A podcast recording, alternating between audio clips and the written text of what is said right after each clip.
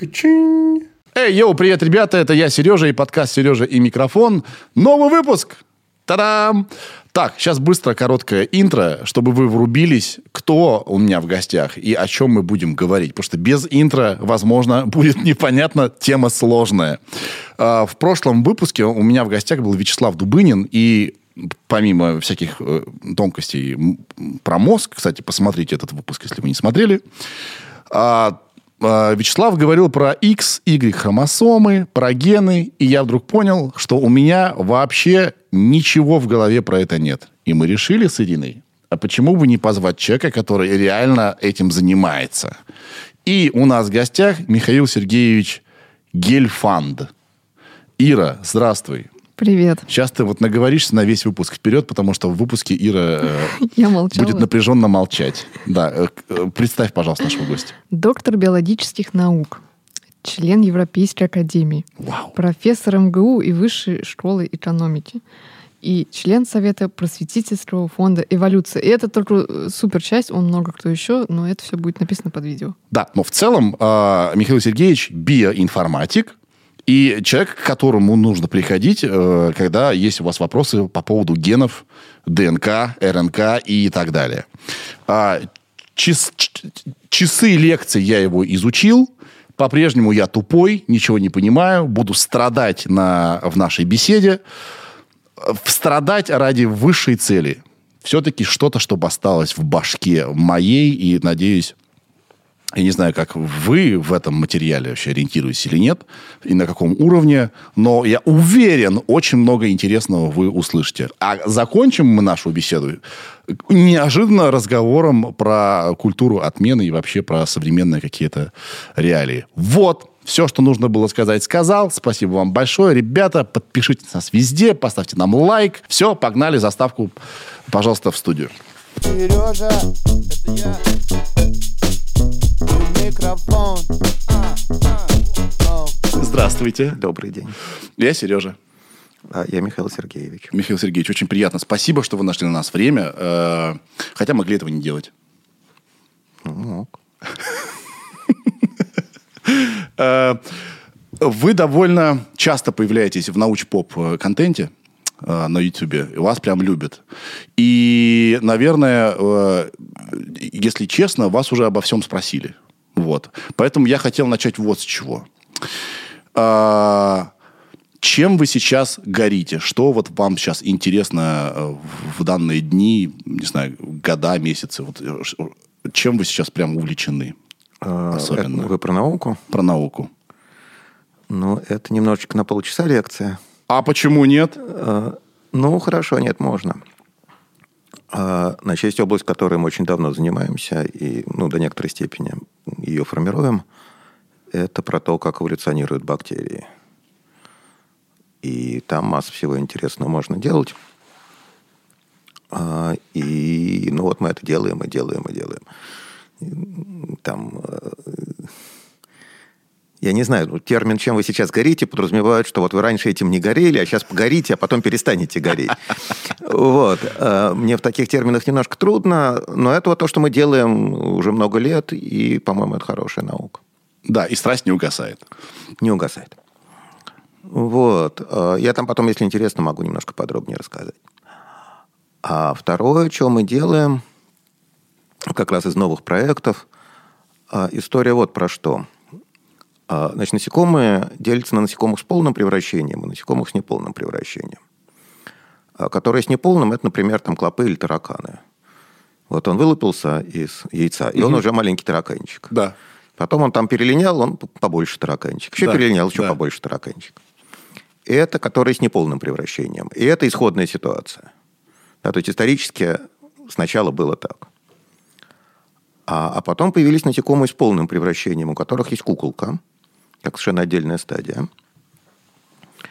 И там как раз ну вот, гусеница на бабочку не похожа. Ну или наоборот, там бабочка на гусеницу.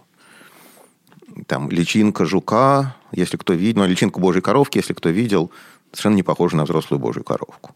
Я совершенно даже не, не знал, как выглядит Я думал, они так и, так, и появляются, Не, такими маленькими не, жучками. не, Нет, не, они тоже? У них полное У превращение? них полное превращение у жуков, да. Ну, хорошо, но личинку майского жука, наверное, видели, если там копали навоз когда-нибудь в жизни. Там такие большие, белые, толстые э, червяки. Вот это личинки майского жука. Вот. А, Соответственно, потом есть куколка, и потом появляется, значит, взрослая вот божья коровка. Там у пчел то же самое, да, личинка, такой червячок, который лежит в сотах, его надо кормить. Опять куколка и взрослая пчела нормальная, там с крылышками все. А, сейчас кто еще? Мухи. Мгм. Да? Ну вот, пожалуйста, опарыш и взрослая муха. Тоже, в общем, довольно разные существа. А, и это означает, что на стадии куколки происходит очень радикальная перестройка всего. Потому что у гусеницы на самом деле даже зачатков крыльев нету. Вот с тараканом или там с клопом, там вот предпоследняя личинка, которая уже почти взрослая, там уже даже видно эти зачатки крыльев. А у гусеницы нет ничего похожего. Да? Там есть несколько клеток, из которых потом эти крылья разовьются. И у нас была идея... Да, а сейчас это как бы такая биологическая часть. А кроме того, молекулярно-биологическая часть состоит в том, что сейчас люди научились смотреть, как работают гены вот сразу все. Ну, понятно, да, там у нас с вами 25 тысяч генов белок-кодирующих, и они не работают все всегда и одновременно. Да, там в печенке работают одни, в селезенке работают другие, там в мозгах у кого есть работают третьи. Вот. А, и это то, что определяет индивидуальность тканей. И сейчас появился способ померить, вот на каком уровне работает каждый из этих 25 тысяч генов. То есть мы про человека говорим. Чем померить? Измерялкой. Интересно про технику, могу рассказать. Там довольно простой способ. Что, что такое, когда работает ген? Это означает, что вот есть долговременная память, это ДНК. Да. Такая длинная молекула, в которой все записано. А дальше есть процесс, который называется транскрипция. Это когда копируется фрагмент Да. вот этой ДНК, который, собственно, содержит вот тот фрагмент, в котором записан ген. Ген – это инструкция, как сделать белок. Мгм. Соответственно, вы из долговременной памяти в оперативную В РНК? в РНК переносите, значит, какой-то вот этот вот фрагмент с конкретной инструкцией уже про конкретный белок, а дальше есть специальная машинка, которая прочитывает эту инструкцию и синтезирует белок вот в соответствии с тем, что там написано. Это второй процесс называется трансляция. Там, м, Школьная биология, 11 класс, все равно уже это никто, может, даже 10 все равно к этому времени биологию уже никто не учит, поэтому безнадежно. А потом эти люди про ГМО рассуждают. Вот. А, Или про гомеопатию. Или про вакцины. Вот. э, Это все сарказм был ужасный. Я это считал. Вот. э, Не, ну нас же кто-то еще слушает. Вот. э, Hopefully. Так вот. Значит, что значит померить, насколько ген работает? Вы просто меряете, какое количество копий считывается с данного гена. Вот какое количество инструкций выходит на то, чтобы делать белки. Да. И вы можете просто посчитать, ну, там уж как это технически делается, это не так интересно. Вы можете просто посчитать количество копий э, данного гена, которые сейчас в клетке или ну, в ткани присутствуют. И это и есть сила работы гена, потому что чем больше инструкций, э, тем больше белка делается. Мгм. Ну, там, представьте себе, что у вас есть универсальные станки, которые работают с одинаковой скоростью, такие цифровые, да, и вы им подсовываете перфоленты, чтобы они делали там нужные детали. Вот чем, больше, чем большему количеству станков вы подсунули данную перфоленту, тем больше этих деталей получится. Соответственно, Соответственно, высшая эффективность. уровень, ну, уровень экспрессии это называется по-умному. Ну, в общем, тем, тем, тем, тем, тем более, сказать, тем более интенсивно работает этот ген. Вот. И вот это мы можем померить. То есть мы можем про каждый ген, вот мы берем там какой-то образец, и про каждый ген можем сказать, что вот этот ген в этом образце работает вот на таком-то уровне. Там каждому гену приписывается число. И дальше мы можем сравнивать, и мы можем, вот появилась экспериментальная техника, называется секвенирование, не так существенно, а, которая позволяет это сделать не для одного гена, а сразу для всех вот в образце. Да, то есть биология превратилась в науку, которая оперирует с там, большими данными, как сейчас модно говорить. Big data. Big data, да, вот, дофига big даты. Вот, э, Дофига big даты. Неплохо звучит. вот, да, э, вот. э. А дальше можно, например, сравнивать разные ткани и смотреть, вот какая ткань именно на молекулярном уровне, потому как гены работают, так сказать, какая ткань на какую больше похожа. Ну, понятно, что там, скажем, разные железы друг на друга будут похожи, чем э, там мышцы на, не знаю, что, на нейроны. Вот. Э, это как бы одна наука. Вторая наука, вы можете сравнивать, как работают гены, например, в норме при патологии. Мгм. Так как меняется работа генов, там, ну, при раке очень любят смотреть. Что поменялось, да, вот почему клетка стала другой. А, можно смотреть, как меняется работа генов в развитии. Вот у вас есть какой-то эмбрион, он развивается, он становится другим, да, у него какие-то новые ткани появляются, вы можете смотреть, как вот меняется работа генов, когда развивается. И это уже близко к тому, чего я собирался рассказывать, потому что фишка вот в чем. А, что у нас э, возникла идея, и, в общем, действительно у нас, по-видимому, более-менее, ну так, явно сформулировано, я этого нигде раньше не видел, что куколка, значит, куколка промежуточная стадия между личинкой и взрослым. Но при этом процессы, которые в куколке происходят, они это, в общем, очень похожи на эмбриональное развитие, да, потому что там все ткани расплавляются, и все пересобирается заново. Там, и обычно не то, что пересобирается заново, а просто все старое вообще убирается, и вот из там, небольшого числа этих самых стволовых клеток вот вырастают там крылья, вот органы уже взрослого насекомого. Да? Там только нервная система остается нетронутой. А, и у нас возникла идея, что гены в куколке будут работать так, как в яйце. Потому что у вас включается стадия, так сказать, программа эмбрионального развития. Мгм. То есть, что кукол, вот если мы смотрим, вот так глобально сравниваем, как работают гены в яйце, личинке, куколке и взрослом, то куколка будет похожа не на личинку, которая была перед ней, не на взрослого, который будет после нее, а на яйцо, которое вот через шаг. Потому что с биологической точки зрения происходит то же самое. Происходит фактически развитие организма заново. Да, только поменяем местами, да?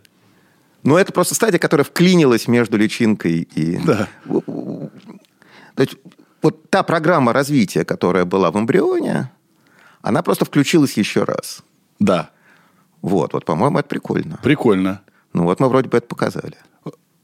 Но мне... А вообще зачем... это- Это как-то не очень, не очень эффективно. И это замечательно эффективно. Если вы посмотрите, то насекомые с полным превращением гораздо эффективнее, чем с неполным.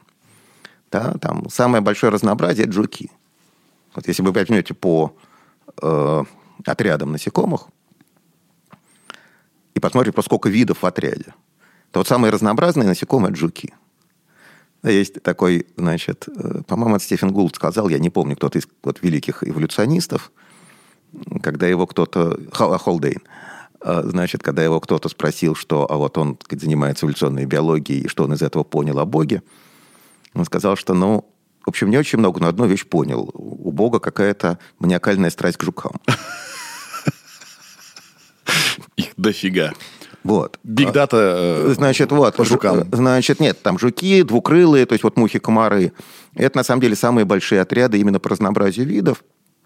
И понятно даже почему. А, Взрослые не конкурируют с маленькими. Да? Таракан отбирает еду у маленьких тараканчиков. Ах, вот оно что. А здесь гусеница питается одним способом, а взрослые питаются вообще другим способом. Да, они даже не встречаются. Это первая идея. Вторая идея, что постепенно вырастить бабочку очень трудно, да. Ну, понятно, таракан, он опять простой, да, но только что вот они, личинки не летают, взрослые летают, но тоже там редко и плохо.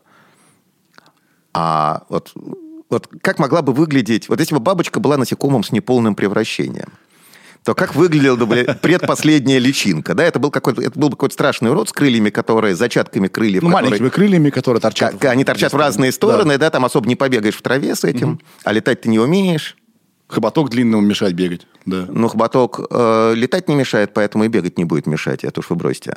Хоботок закручен А, внутри он бабочки. закручен, да, да, да. Вот. Нет, с хоботком не так страшно, но, в общем, вот предпоследняя личинка, предпоследняя личинка э, такого вот насекомого с полным превращением будет страшным уродом.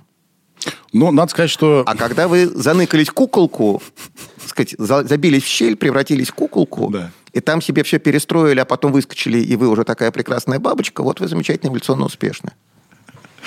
Ну, в случае с насекомыми, как бы уродство тут э, это вообще относительное, конечно. Нет, уродство э, не эстетическое, Я понял, понял. а уродство Функциональное, да. функциональное, да, Да. просто он не не может функционировать как следует. Вот. Да, и Есть контрпример к тому, что я говорю. давайте. Как здорово, как здорово, вы за меня делаете. Вот. А, а вы бы, а вы бы это не придумали. Вы как сами с собой в шахматы играете. А вы бы, ну я про это много думал довольно. Да. Вот. А вы бы это не придумали, хотя я сейчас скажу, и, и- и- и- будет обидно, что не придумали. А, Стрекозы. Да, что стрекозы? У стрекоз куколки нету. При этом личинка стрекозы вообще живет в воде. Под водой? Да. Да. И она там плавает, она там страшно эффективный хищник. А потом она, личинка, выползает на э, значит, травинку, там, на камыш какой-нибудь, да? Шкурка лопается, вылезает нормальная взрослая стрекоза. Да, ну, она там крылья расправляет и летит. И вопрос, соответственно, если она И- такая эффективная в воде, нахрена Нет, ну, да. э, нахрена носу, ну, вода, например, может высохнуть, да? М. Вот. А Потом все-таки полезно яйца отложить не в ту же лужу, где, где ты родился, а в соседнюю. Да? Э, Гораздо устойчивее просто, да, когда твои яйца лежат в большом количестве разных луж. Знаете, вот есть это про яйца и корзины. Ну, вот это то же самое. да. Раскладывать яйца по разным лужам. Да, нет, это просто эволюционно эффективнее. Одна лужа высохла, другая нет. Вот. А Потом, если ты летаешь, ты можешь встретить там прекрасную стрекозу из соседней лужи опять-таки, с эволюционной точки зрения, очень полезно, когда гены перемешиваются Да, из, из разных популяций. Да. Вот. Но это контрпример к тому, что я сказал, потому что взрослая, нормальная, практически полноценная стрекоза целиком сформировалась внутри личинки, которая при этом была вполне активной личинкой. Никакой стадии куколки не было. То есть, на самом деле, без этого можно было бы обойтись. Вот то, что мы говорили, что бабочка будет ужасным родцем, там, с зачатками крыльев. Ну, вот у стрекозы так не... стре- Стрекозы как-то... Стрекозы древнее, кстати. А, Но стрекозы как-то обошлись без этого. Я даже знаю случайный факт, что когда был период гигантизма да, на Земле, там стрекозы по несколько метров были, по-моему. Ну да? да, это просто кислорода было больше. Кислорода было больше, да. Все было большое. Ну, там проблема с доставкой кислорода к внутренним тканям, а, потому что легких нету. Там какие-то дыхальцы, трахеи, ну, какая-то, в общем, хрень. Я, я тоже биологии не знаю. Вот. э, У меня нет биологического образования. Вот. э, И поэтому просто кислород, ну, там, вот, сильно, кровеносной системы нет, там, лимфа какая-то. Ну, в общем, переноса кислорода вот с крови тоже нету. Поэтому вы не можете сделать большого насекомого, ему просто кислорода будет не хватать вот тому, что у него внутри. А если концентрация кислорода больше, ну, соответственно, вы можете сделать больше насекомое. Да. Ну, Вот, там простая, не знаю, химфизика. Вопрос вот какой. Про гены. Я в одном из ваших интервью э, услышал от вас мысль, что у эволюции нет никакого глобального плана. Она действует сию- сиюминутно, здесь и сейчас. Да, и решает конкретные задачи, которые нужны сейчас. Но это не моя идея, но она правильная. Да, я от, от вас, от вас услышал, да. Да. И, э, но вопрос у меня будет вот какой. В научно-фантастических фильмах люди будущего это такие, э, значит, почти полурыбы какие-то, с, лысые, с огромными глазами и так далее. К- э, Видимо, я какие-то не те фильмы смотрел. Ну, хорошо, так. Да. Э, э, Такие больше похожи на пришельцев какие-то, да? Вот куд- э, Вопрос будет такой, а куда сейчас все идет, вот с точки зрения человека? С точки зрения человека сейчас все идет в жопу. Э, Значит, можете выйти на улицу и в этом и там включить телевизор и в этом радостно убедиться. Да. Э, Вот. Э, Но это как бы вопрос не про биологию. Потому да. что нет естественного отбора? Потому что мы его как Потому бы что... редуцировали? Нет, погодите, это был, я, это был не биологический ответ, это был общечеловеческий ответ. А общегражданский, я бы сказал. Да. Вот. А, а, ну, это ладно, это, так сказать, э, про другое. А, а с биологической точки зрения, а, ну, во-первых, да, во-первых, у эволюции нету плана, потому что если бы у эволюции был план, это была бы не эволюция, а Господь Бог. Погодите, а разве его нет? Какие еще там эти гены? Я шучу, шучу. Какого... Нет, э, какого именно бога нет? Вы про какого спрашиваете? А какие? А как- можно Нет, выбрать? давайте, давайте с конца. А можно выбрать? Ну вот, вот, вы, вот когда вы спрашиваете, нет, что вот, вот, а, э, я понимаю, что риторический вопрос, но хорошо. А вот какого именно Бога нет? Там Христа нет, ну, в смысле, это Троицы нет, или там Будды нет, или Зевса нет, А мне кажется, или это- Вицлипуцли нет. Вы, вы про кого спросили? Мне кажется, это все выражение одной и той же концепции. Некий, некий сверх, сверхразум, который все продумал Слушайте, и come on, come on, Зевс ни разу ничего не продумал. Он все время влипал в какие-то абсолютно безумные, значит, интриги, ситуации. Там любовницу свою от жены не мог спрятать, да, ее там, эту, ее несчастную, которая бегала там, ее в корову вообще э, Гера превратила, да. Ничего он не продумал. Ну да, наверное, когда, э, когда как сказать, так, как, языческие, да, когда много богов, Ну, много- многобожие. да, многобожие, политеизм, да, да. Там, там немножко другая концепция, да, там, Там никто ничего не продумал. там целый сериал всегда. Ну. Этот, этот должен этому, тот убил того. Ну, Да. Вот. Э, Так вот, про эволюцию, тем не менее. А, Эволюция, да. Во-первых, эволюция действует здесь и сейчас. Она, так сказать, вы не можете отбирать на признак, который вам понадобится через сто лет. Просто нету механизма. С одной стороны. С другой стороны, это как раз тоже вещь, которая мне сейчас, она классическая совершенно, так сказать, но мне интересно вот смотреть, как это сейчас с новыми данными можно с этим работать. Значит, есть такое понятие эволюционируемость. Evolvability это по-английски, по-русски слова хорошего нет. Способность к эволюции, да, способность быстро, способность генома быстро э, меняться. Адаптироваться, да? А, Не адаптироваться, а именно меняться. Ага. Потому что за адаптацию отвечает естественный отбор. А э, способность быстро меняться, это там, ну, фактически это накопление мутаций, только обычно мутации там или нейтральные, или вредные, полезные мутации бывают редко. А, но там есть разные механизмы мутаций. Да? Есть мутации типа там, поменять последовательность белка, и у него функция как немножко поменяется, или там биохимическая эффективность, или что-то. А можно поменять э, значит, э, регуляторную область гена, и этот ген начнет работать немножко в других условиях, немножко в других тканях. Там был ген теплового шока, который включался при одной температуре, а теперь он будет включаться при другой температуре. Да, то есть вы можете влиять на регуляцию. Ну и вот есть какие-то такого сорта механизмы. Опять, что вы, вы можете влиять? Точечная мутация, которая приводит к изменениям. Вот. А, И а, это вещь, которая тоже генетически определена на самом деле.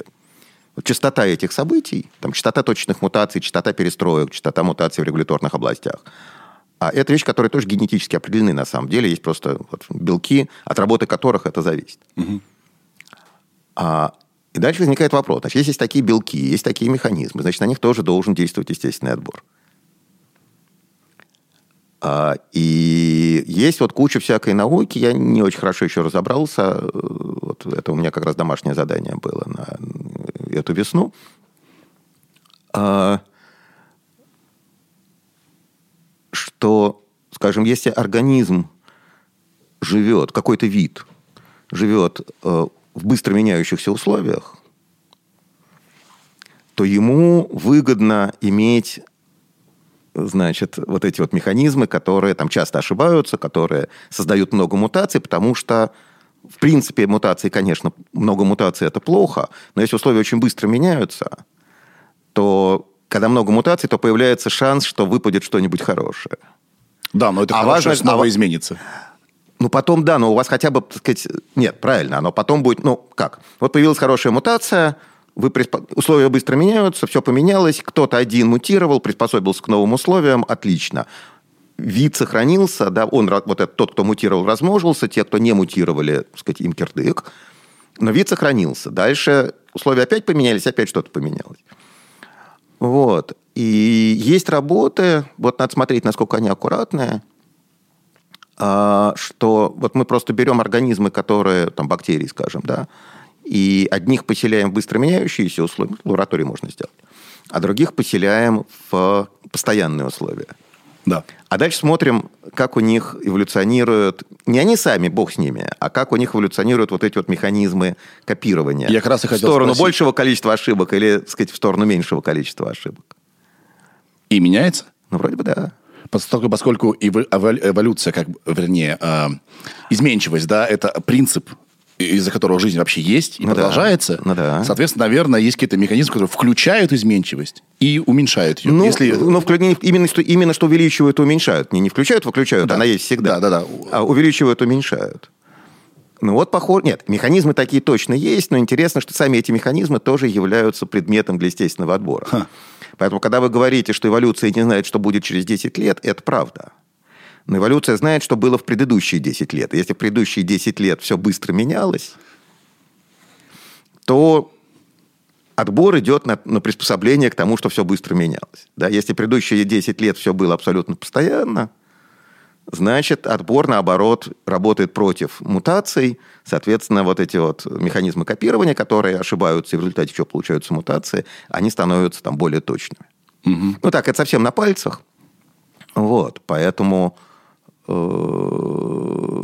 вот с одной стороны, да, эволюция не знает, что будет через 10 лет, но эволюция могла подготовиться, как бы вот, э, проектируя, перенося то, что было в предыдущие 10 лет на следующие. А вот интересно, с точки зрения человечества, наверное, сложно так вот объять С человечеством другая история. У нас все стабильно или нестабильно? С человечеством совершенно другая история.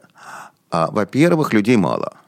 Да? Mm все вот эти вот механизмы про э, э, эволюцию, они хорошо работают, они хорошо так сказать, работают, ну, их можно увидеть на, на существах, у которых просто очень большой размер популяции. Big data. Нет, не big data, а их просто много. Угу. Дата здесь ни при чем. Вот. И, и Сейчас я Сбил я вас, Сбили, простите. сбили, да. да. Значит, вот, да. Нет, это другой эффект, который тоже известен, давно посчитан. А, что отбор тем эффективнее, чем больше организмов данного вида, чем больше размер популяции.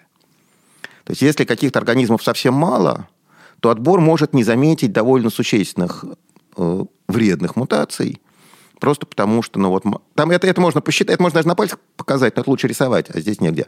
Вот, ну бог с ним, это не так существенно. В общем, это такая довольно простая математика, которую люди сделали уже очень давно, там, в 70-е годы. Вот. И поэтому вот этот вот отбор на изменчивость, то, про что мы говорили, он все-таки слабый. А, поэтому, чтобы его увидеть, вам нужны вот какие-то существа, которых очень много, типа бактерий. Вот. А людей с этой точки зрения все-таки мало. И это первая история. Вторая история, что направление отбора действующего на людей меняется довольно радикально. Ну, самый банальный пример, это, я его тоже, так сказать, э, всюду рассказываю, это э, отбор на запасание или не запасание жира. Да, когда ты большую часть времени живешь проголодь, то, а потом время от времени наедаешься, то очень выгодно иметь такую, значит, э, систему, которая там часть еды запасает в виде жира, потому что пока будет следующий голод, ты за счет этого какое-то время присуществуешь. Да? Пока толстый похудеет, худой сдохнет. Вот. Э, и так было всегда. И отбор шел в эту сторону.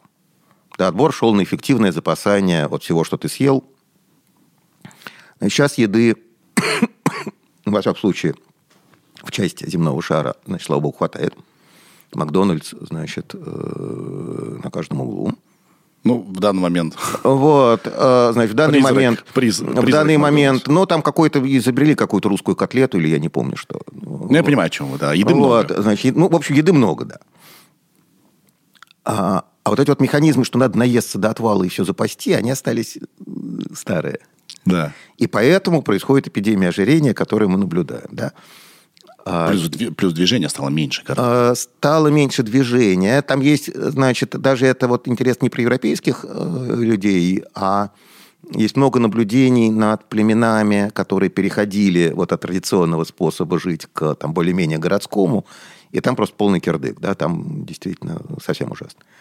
Причем вот я сравню, у меня там в какой-то из лекций есть слайд, да, вот одни и те же индейцы там в начале 20 века и сейчас, да, это просто разные люди, они там два раза больше весит. Да. И это чистая генетика. Это...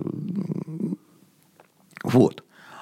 Поэтому сейчас, оно, а, поэтому сейчас направление отбора поменялось. Сейчас выгодно иметь, наоборот, такую страшно неэффективную систему, которая все, что ты съел, просто сжигает никуда не запасает, а просто в пыль, да. Да, и таким образом а, организм Вот. здоровее. Вот, и да, нет, и, и- ну вот бывают такие чудесные люди, которые там едят все, сколько У угодно, меня жена такая. и не толстеют. Ведьма. Вот, Она может съесть сколько угодно, это никуда не отложилось. вот. И, небось, все подружки завидуют. Ненавидят. Вот. А вот она э, эволюционный... Нет, если, если вы ее пересадите на 300 лет назад, ей будет очень хреново, да, она там будет голодать. Да, потому что еды мало. Еды мало, так сказать, а... А всё сжигается. А все сжигается, да. Да. Вот. А сейчас это вот э, кул. Мгм. Я, кстати, хотел э, вот что вам сказать. Это уже оф топ Вы в прекрасной форме. А вы двигаетесь много? Нет, мало. Нет? А это вот вы из тех людей, кто едят много Я не знаю, я себя не генотипировал, поэтому я не знаю. Да. Вот, ну хорошо, спасибо. Просто я думал, может быть, вы, не знаю, Не, не, не, марафон? ЗОЖа, ЗОЖа нет. Марафон? Нет? Не, не, никакого ЗОЖа нет. Не дай бог. Очень скучно просто. Я не знаю, у меня информационный голод начинается. Вот. Но кроме того, надо бегать, там что-то светиться, не знаю. Ну, в общем, не получается у меня ЗОЖ. Вот. Э, Это плохо, я это не рекламирую. А А мысли сжигают? Мысли сжигают довольно много. Значит, мозг потребляет, по-моему, там 30% всей глюкозы, что-то такого. Да, сорта. Там, да. Я не помню. Ну, в общем, дофига мозг потребляет, да. Значит, мы, наверное, сделаем вывод, что очень много думаете. Ну, вот, может быть, да. Вот. э, Есть такая чудесная настольная игра «Эволюция». Ой, я даже знаю. Настолка. Значит, её Дима Кнора придумал, такой человек с биофака. Сейчас уже, по-моему, второй релиз, а может быть, даже и дальше, я не знаю. Вот. И там, значит, можно себе сэволюционировать мозг, но сразу надо есть в два раза больше. Просто существа с мозгом, у них там куча всяких возможностей, но им надо в два раза больше еды. Да, там все время конкуренция за еду, и кто не, кто, кто не наелся, тот помер. Я только что понял. А, возможно, моя жена много думает? Ну, э, ну, проверьте. А, кстати, да, может быть, действительно, вот люди, которые сжигают э, еды много, может они мыслители все. Не знаю. Да, простите, я опять вас сбил. Вот. Э, Ну вот, поэтому это как бы одна сторона. Вторая сторона, с другой стороны, что есть там успехи медицины и успехи социального устройства общества, которые состоят в том, что людям э, там болезненным и даже, может быть, не очень умным, тем не менее, они в этом обществе существуют, так сказать, выживают и размножаются. И поэтому генетический груз на популяцию – это страшно непопулярная тема, особенно вот у всяких гуманитарных людей. Да, А Потому что они Тонкий немедленно, лед. они немедленно прибегают и говорят, что вы там все фашисты, значит, социал-дарвинисты и, и ужас-ужас. А, Но это как медицинский факт. Да? Тут интерпретация этого может быть более или менее, так сказать, э, э, людоедская. блин, а сейчас такое время, что ты говоришь, это научный факт, тебе говорят, наука, знаете, ваша наука, видали мы ее. Ну, а на это я говорю, иди в иди в жопу, и дискуссия заканчивается. Э, Значит, видали, хорошо, пожалуйста, иди в пещеру, там, не лечись, э, разбей свой сотовый. Да. Вот. Э, Ну, мне про лечение ближе, сотовые биологи не изобретали. Вот. Ну вот, но тем не менее, значит, медицинский факт состоит в том, что давление вот такого грубого отбора на физическую и умственную приспособленность, по-видимому, снижено. А, И это означает, что генетический груз на популяцию э, возрастает. Генетический груз – это вещь, которая меряется. Это просто количество вредных мутаций вот, суммарно во всех геномах. Вот. А С другой стороны, мы этого не очень замечаем на самом деле, потому что, опять-таки, те же самые успехи медицины и педагогики состоят в том, что лю- люди просто лучше адаптируются. Да? И, там, ну, больных лечат, э, там, всех учат. То есть эти различия нивелируются. Вот, эти, да, то есть вот, другими. раз- раз- вот это сползание генетическое нивелируется усовершенствованием э, социальным. Да, Так что я все-таки не совсем фашист. да. Пластырями этими, да, которые... Вот, значит, не совсем фашист, да. Вот. И где будет новая точка равновесия, на самом деле никто не знает. Хм. И ее предсказать невозможно, потому что это вопрос не биологический, а опять-таки социальный. А как показывает жизненный опыт, мы довольно плохо умеем предсказывать социальные процессы. Да. А, Вы представитель биоинформатики, и вы также сказали, что это инструмент. Да, говорил. Да, что это не отдельная дисциплина научная, это инструмент. Но это просто не дисциплина. Это... Я, я пытался врубиться, что такое био... Я не, я, я не смог. Ну, давайте. Не, ну, погодите, я знаю, я рассказывал. Ну, давайте. А, а вы еще не закончили? Я думал, Не-не-не, про биоинформатику могу. Да нет, я про, про эволюцию я точку поставил, но, в смысле, можем еще обсуждать. Ну, Давайте. Вот, про биоинформатику... Не, ну там основное вроде сказано. А про биоинформатику э, это... Ну, вот этот набор инструментов, вы поэтому и не поняли, в чем она состоит, что... Ну, вот вы попадаете в мастерскую, там лежат инструменты. Э, как их вот одним словом описать? Ну, так и описать. Инструменты. Да. Вот. Э, реально, значит, что люди, что биоинформатики делают для биологов? Биоинформатики для биологов, э, во-первых, делают, ну, просто обрабатывают эти данные, там, хранят, там, переводят в какой-то человеческий вид, с которым можно работать, там, собирают геномы, да, геном, ну, вот геном человека – это 3 миллиарда нуклеотидов, да, то есть это, вот с моей точки зрения, как биоинформатика, это текст длиной 3 миллиарда. Но никакая машинка не может эти 3 миллиарда прочитать за один раз, да, то есть их там режут на кусочки, прочитывают по кусочкам, потом склеивают. Куча разных алгоритмических задач возникает. Да, когда я говорил, что вот мы можем померить, как работают гены, посчитавши количество копий, Та же самая история. Да, у вас эти копии приходят в виде кусочков, вы их сравниваете с, с геномом и смотрите, значит, на каком месте геном много кусочков налипло. Когда у вас э, этого всего дофига, то там просто чисто алгоритмические проблемы возникают, потому что вы не хотите, чтобы данные вашего эксперимента обрабатывались полгода или там пять лет да, вы хотите, чтобы они все-таки какое-то реальное время. То есть там просто надо хорошие алгоритмы эффективные делать. Это такая математическая биоинформатика, алгоритмическая. Там вот обычные люди с э, математическим бэкграундом там работают. Как вы? Computer science нет, я как раз нет. Вы же математик. Ну, я по образованию математик, э, но это, в общем, так сложилось. Вот. Я как раз такой крайне биологический биоинформатик. Вот. Это как бы одна история. А вторая история, но то, то, то, что мы говорили про большие данные. Когда я говорил, что мы можем сравнить, как работают гены там, в одной и в другой ткани, но это же не означает, что сидит человек и в тетрадке, значит, э, пишет, значит, э, там, вычитает одно из другого. Да? То есть нужны какие-то хорошие э, методы вот для таких больших сравнений. Или там, если мы хотим сравнивать какие-то разнородные данные, да, сравнивать, как работают гены там, с тем, как белки с ДНК связываются. Ну, потому что белки связываются с ДНК и влияют на работу генов. Поэтому мы можем отдельно померить, как работают гены, а отдельно посмотреть, где белки связались. А дальше отсоединить и понять, что, собственно, происходило. Да? Это такой довольно популярный стиль, когда вы берете разнородные большие данные и пытаетесь их, из них склепать вот какую-то такую красивую картинку. Системная биология называется по-умному. Вот. А, значит, там вот довольно много биоинформатики, связанной вот с этим анализом больших данных. И идея там в том, что мы хотим из них все-таки что-то сказать про биологию, да, содержательно. Про то, как жизнь устроена. Это, как, это как бы не самоцель вот, ну, на бигдату смотреть. Да? Хотим что-то биологическое сказать. А, есть э, классическая молекулярная биология, которая просто делается не в пробирке, а в компьютере. Да, там классический вопрос молекулярной биологии, там, что делает этот белок. Или наоборот. У нас есть какая-то функция, какой белок ее выполняет. И вы ее симулируете, да? Сейчас скажу. Вот. Э, или там, когда этот ген работает, когда нет, в каких условиях. Да, это такие классические вопросы, которые молекулярные, биологи, э, молекулярные биологи себе задают. А, а дальше оказывается, что нет. Ну, отдельно есть моделирование, другая история немножко. А, там просто очень простая вещь, что оказывается, что сравнивая последовательность, сравнивая там геномы, последовательности генов, мы можем во многих случаях можем довольно хорошо, скажем, функции генов предсказывать или предсказывать а, вот, регуляцию.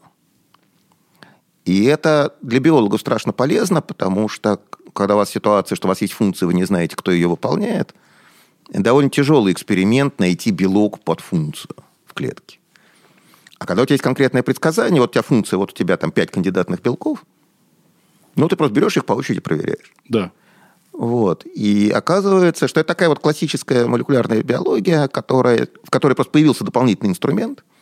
Облегчающий. И он оказался страшно эффективным. Угу. Да. Вот. Но этим инструментом надо владеть. То есть там какие-то простые приемы умеют делать биологи сами. Какой-то более тонкий анализ, там все-таки надо глаз пристрелямши и руку набимши. Вот. Э, такое есть. Это тоже биоинформатика. А, ну и есть вот эволюционная биология, э, которая есть на самом деле. Вот такая настоящая true биоинформатика. Э, это эволюционная биология. Это как все получилось.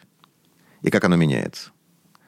Потому что про современных зверюшек, ну, мы можем там поставить эксперимент. Да, у нас может там денег не хватить на то, чтобы все эксперименты на свете поставить, но это хотя бы там мыслимо.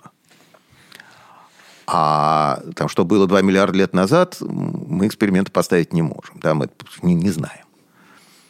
И вот наши попытки понять, э, как это возникало и как это развивалось, ну, это в каком смысле тоже биоинформатика, но вот это такая настоящая фундаментальная биоинформатика, от которой пользы нет, но зато очень поучительно. Да почему пользы нет? Ну, Разве как? не, не полезно знать, как все возникло? Ну, прямой, ну, нет, нет, полезно, конечно, но и все эти вот приемы, про которые я говорил, там, про сравнение последовательностей, у них на самом деле в глубине сидят эволюционные соображения. А, туда зашиты, вот в этот инструмент, внутрь зашиты эволю, сказать, всякие эволюционные модели. Просто на поверхности это не пробулькивается, но так неявно пробулькивается. А ну, такой прямой практической пользы нет.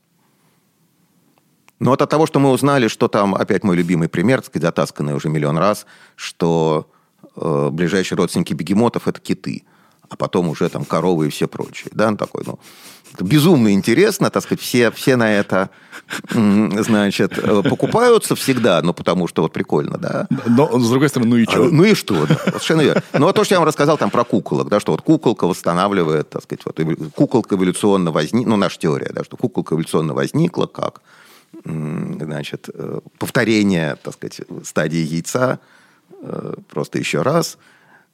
По-моему, безумно прикольно, но, опять-таки, никакой практической пользы для пчеловодства в этом э, не наблюдается. Вот. Э, другое дело, что просто чтобы понимать биологию, надо понимать эволюцию. Любую биологию современную, там, бактерий, людей, кого угодно. Бабочек, цветочков, там, я не знаю. Вот. А биология уже штука полезная, потому что, ну, биология, там, медицина, сельское хозяйство, да, там, вот. Зачем нужна биология, это как бы а, а, объяснять легко. Вот. А вирусы вы не изучаете? Я нет, но я знаю людей, которые изучают. Да. А что вам про вирусы рассказать? Просто насущно, знаете ли, последнее... Ну, смотрите, вот, пожалуйста, про вирусы и эволюционную биологию.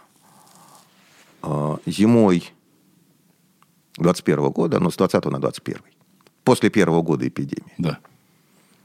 А эволюционные биологи, ну там, просто которых я лично знаю, например, объясняют, что, ребята, ситуация, когда у вас половина населения иммунная, а половина так сказать, населения наивная, наивное это не ругательство, а термин, э, иммунны любым способом, либо переболели, либо вакцинировались.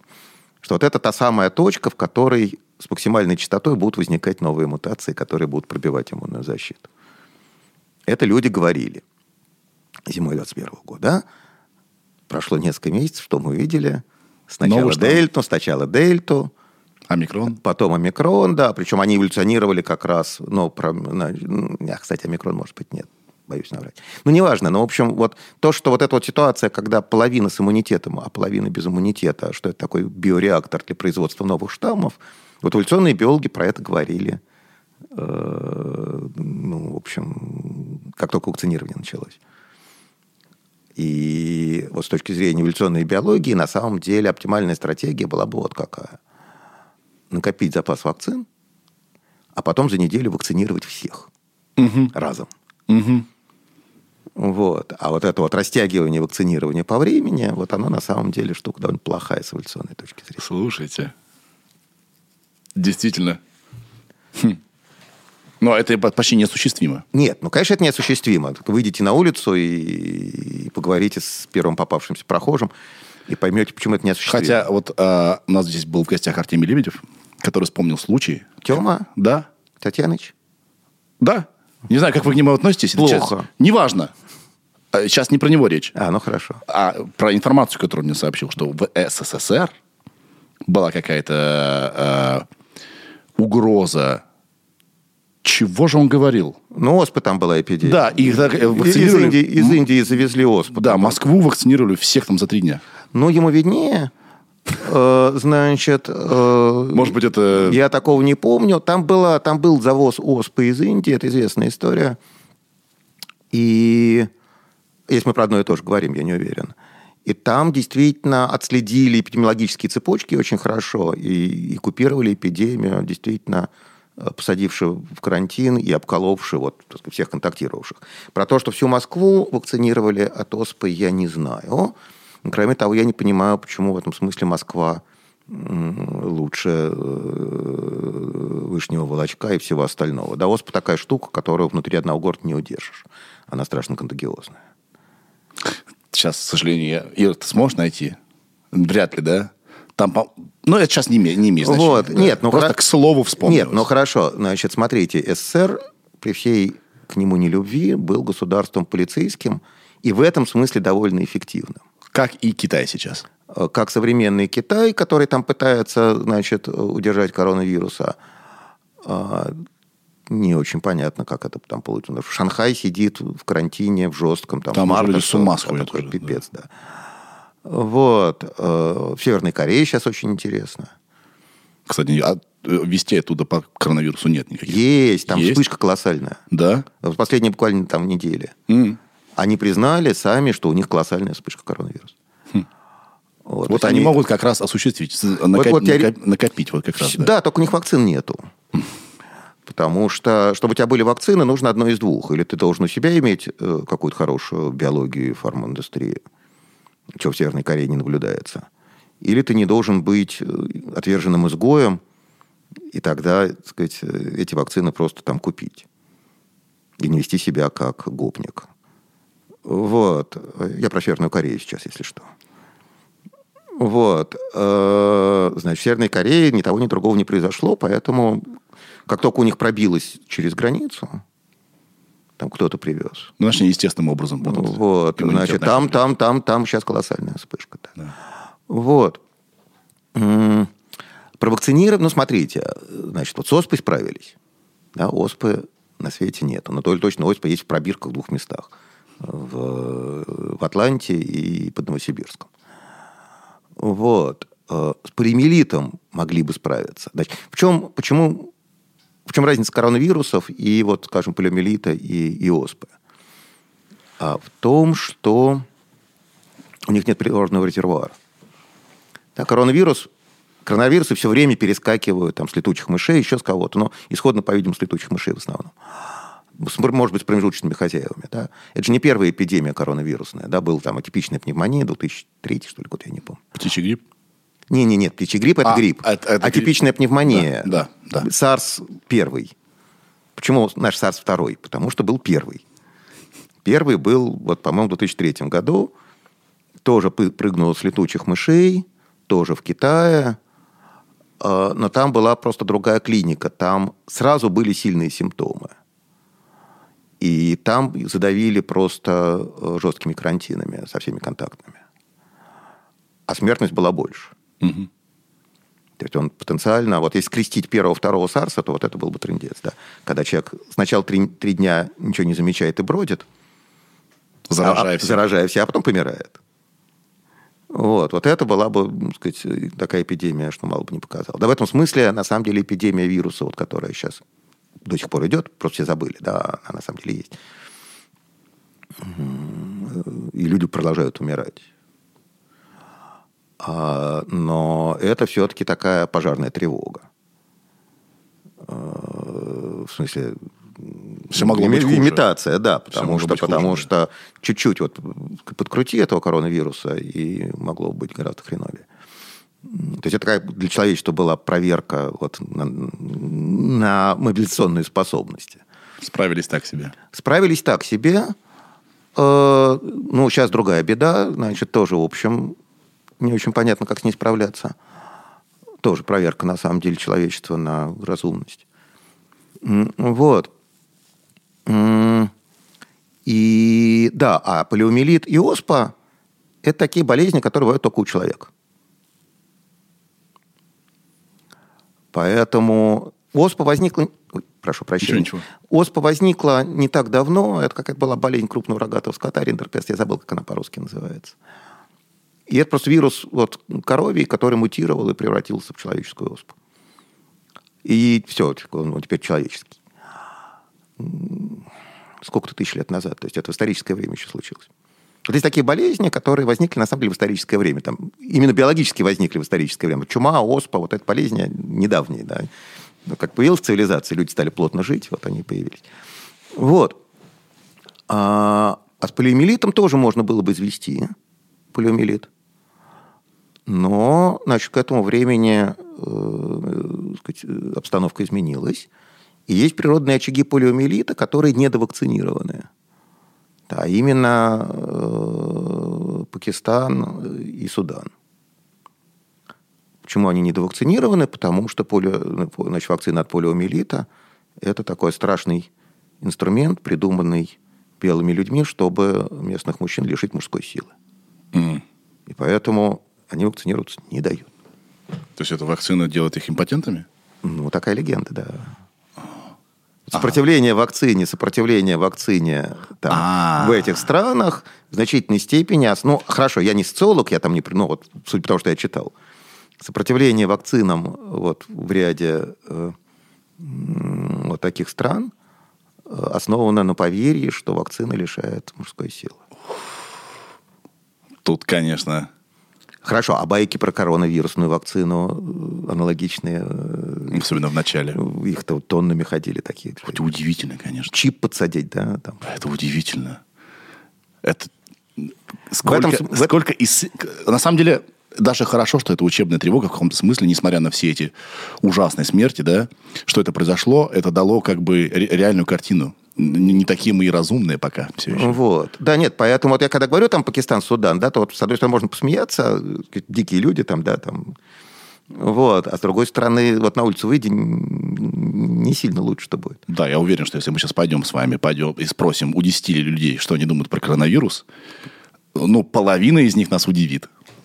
Я думаю, что... Либо не удивит. Ну, меня уже, я думаю, ничем Скорее- не удивишь. Да, скорее я, не удивит. Я, я, я в фейсбучике довольно много крови пролил, вот, значит, как-то пытаясь, Ой, не бережете у себя... э, значит, э, какое-то доброе вечное нести в массы, вот. И узнал много нового интересного, да, в процессе. Да. Уф. Я недавно сделал э, ДНК-тест.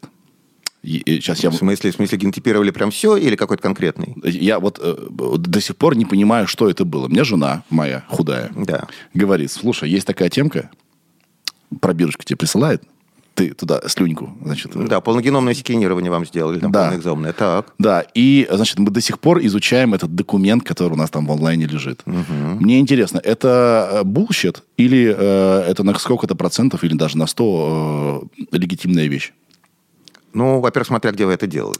Где-то в Новосибирске это делалось. Ну, я не нет, но тут важно, так сказать, не то, не, не, не географическое место, А, как это называлось? компания. Не, я все равно их не знаю. Да. Вот. Давайте представим, что это, это, это best of the best делали. Давайте считать, что best of the best.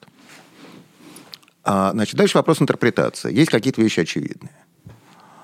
А, да, но есть классическое там, по большому счету, есть там классическое генетическое сказать, тестирование, которому там уже там какие-то десятки лет, когда проверяют, ну, скажем, если там у обоих родителей в роду была какая-то генетическая болезнь, то полезно проверить, есть ли ген, варианты генов, отвечающих за эту болезнь у обоих родителей. Вот вы говорите, что в еврейском обществе это принято. вот. э, Да, значит, э, есть болезни, ну, болезнь Тайсакса, значит, которая, по-моему, да, я не помню, ну, еще какие-то, э, которых действительно много у ашкенадских евреев, ну, потому что была замкнутая.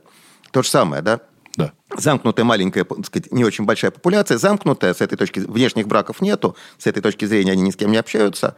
Отбор слабенький, вот там возникают какие-то, значит, мутации. Ну и кроме того, там еще Это к вопросу, э, в кавычках, о лужах, да? Вот, да, ну, мы это обсуждали. Вот. И да, значит, э, ну, там, скажем, если это религиозные евреи, то там, так сказать, абортов нельзя, э, но тогда просто такой парень не советует вступать в брак. Да, это такое, ну, там, классическое генетическое тестирование, которое там, люди делают. Вот, поэтому, во-первых, значит, можно что-то узнать, вот, не являетесь ли вы носителем какого-то варианта, который у вас не проявляется, но, вообще говоря, нехороший. Там, если у вашей жены этого варианта нет, то, скорее всего, это никакого медицинского значения не имеет. так Детки будут как детки. Вот. Значит, есть... Это такая совсем вот менделевская генетика. Вот у тебя там сошлись два таких варианта, все, тебе кирдык. Вот там, дедушка Мендель классический. С вероятностью 1 четвертая будет больной ребеночек. Не дай бог. А, если у обоих родителей. А, если у одного, то нормальные будут. А, значит, дальше есть гены, которые сами, сказать, которые создают предр- варианты генов, которые создают предрасположенность. То есть вот там обычно человек там каким-нибудь раком заболевает там с вероятностью, там, не знаю, 1 на 10 тысяч, а если у него такой вариант, то он заболеет там с вероятностью 50%. Ну, там, не знаю, 10%. Да, то есть резко меняется вероятность вот, наступления какого-то заболевания из-за того, что такой вариант гена. А, Самый известный пример классический, это предрасположенность к раку молочной железы. Да, вот есть варианты генов, про которые сказать, с очень большой вероятностью такой человек действительно заболеет. Имеет прямое практическое значение, потому что если у тебя такой вариант, то как минимум надо там скрининг проходить достаточно часто, чтобы поймать на ранней стадии, а можно как и превентивно, Как, значит, как Анджелина Джоли сделала. да, но это, я говорю, это такой пример, который просто все знают. И с другими раками то же самое. Там только вырезать превентивно нечего, а, знаю, ну, какой-нибудь там рак прямой кишки, да, там особо не отрежешь. Вот, но как минимум проверяться там почаще, да. Вот, и там есть известные варианты генов, которые вот создают эти предрасположенности. А дальше начинается магия, потому что есть болезни, которые имеют генетический компонент, несомненно, но при этом очень сложный. От очень большого количества генов зависит. Диабет. И дальше начинается, да, вот у вас есть такой вариант, вот этот повышает на 10% вашу вероятность заболеть диабетом, этот повышает на 20% вашу вероятность заболеть диабетом, а это, наоборот, понижает на 30% вашу вероятность заболеть диабетом. Вопрос, какой из этого практический вывод? Ответ – никакого.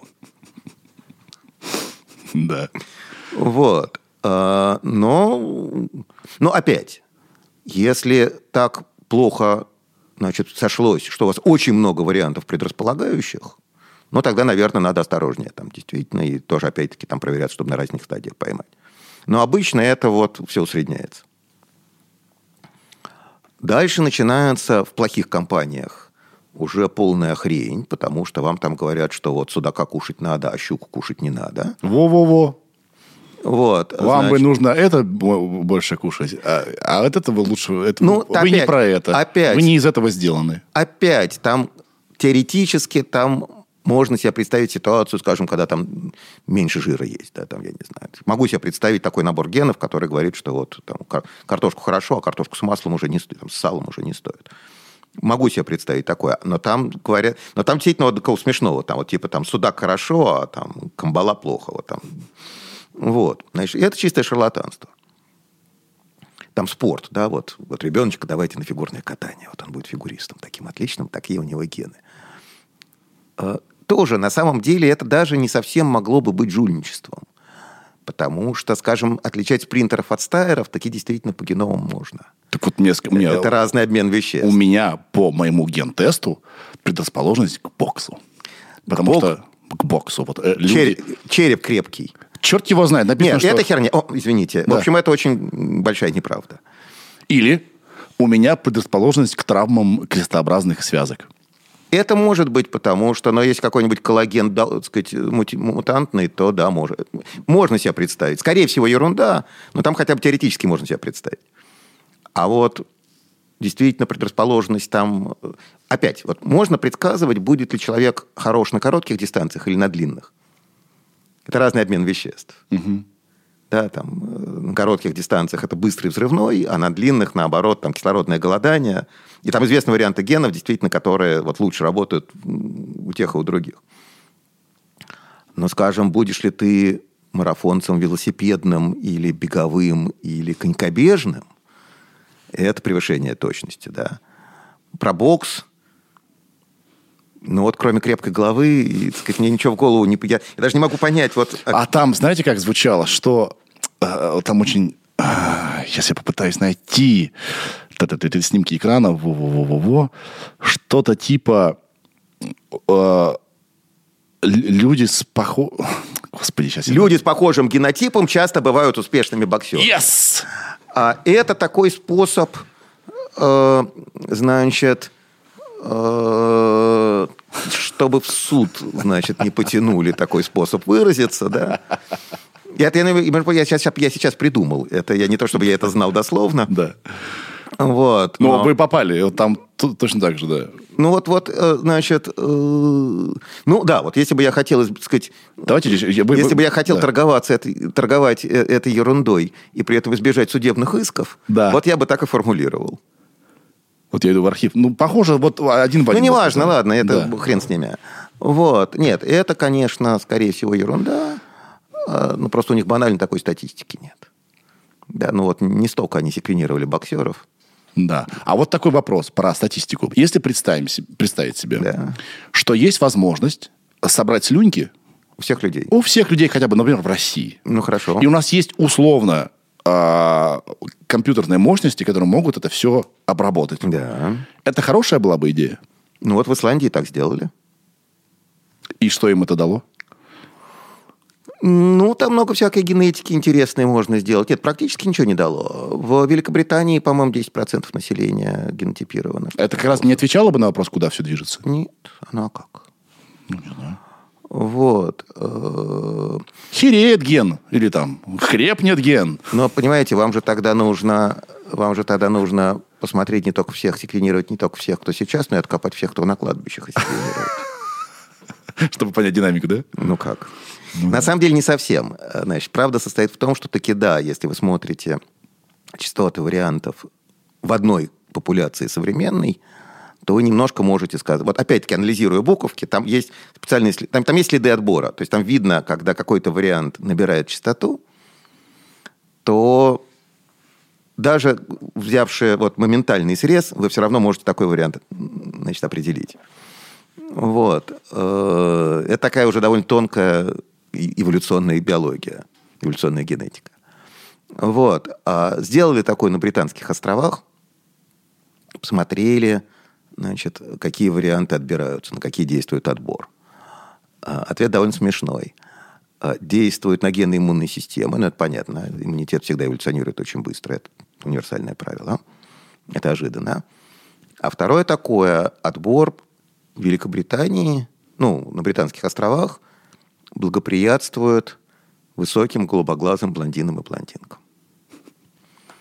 Вот, варианты, которые создают значит, людей высоких со светлыми волосами, с голубыми глазами, эти варианты набирают в частоте. Ну, не очень удивительно, да.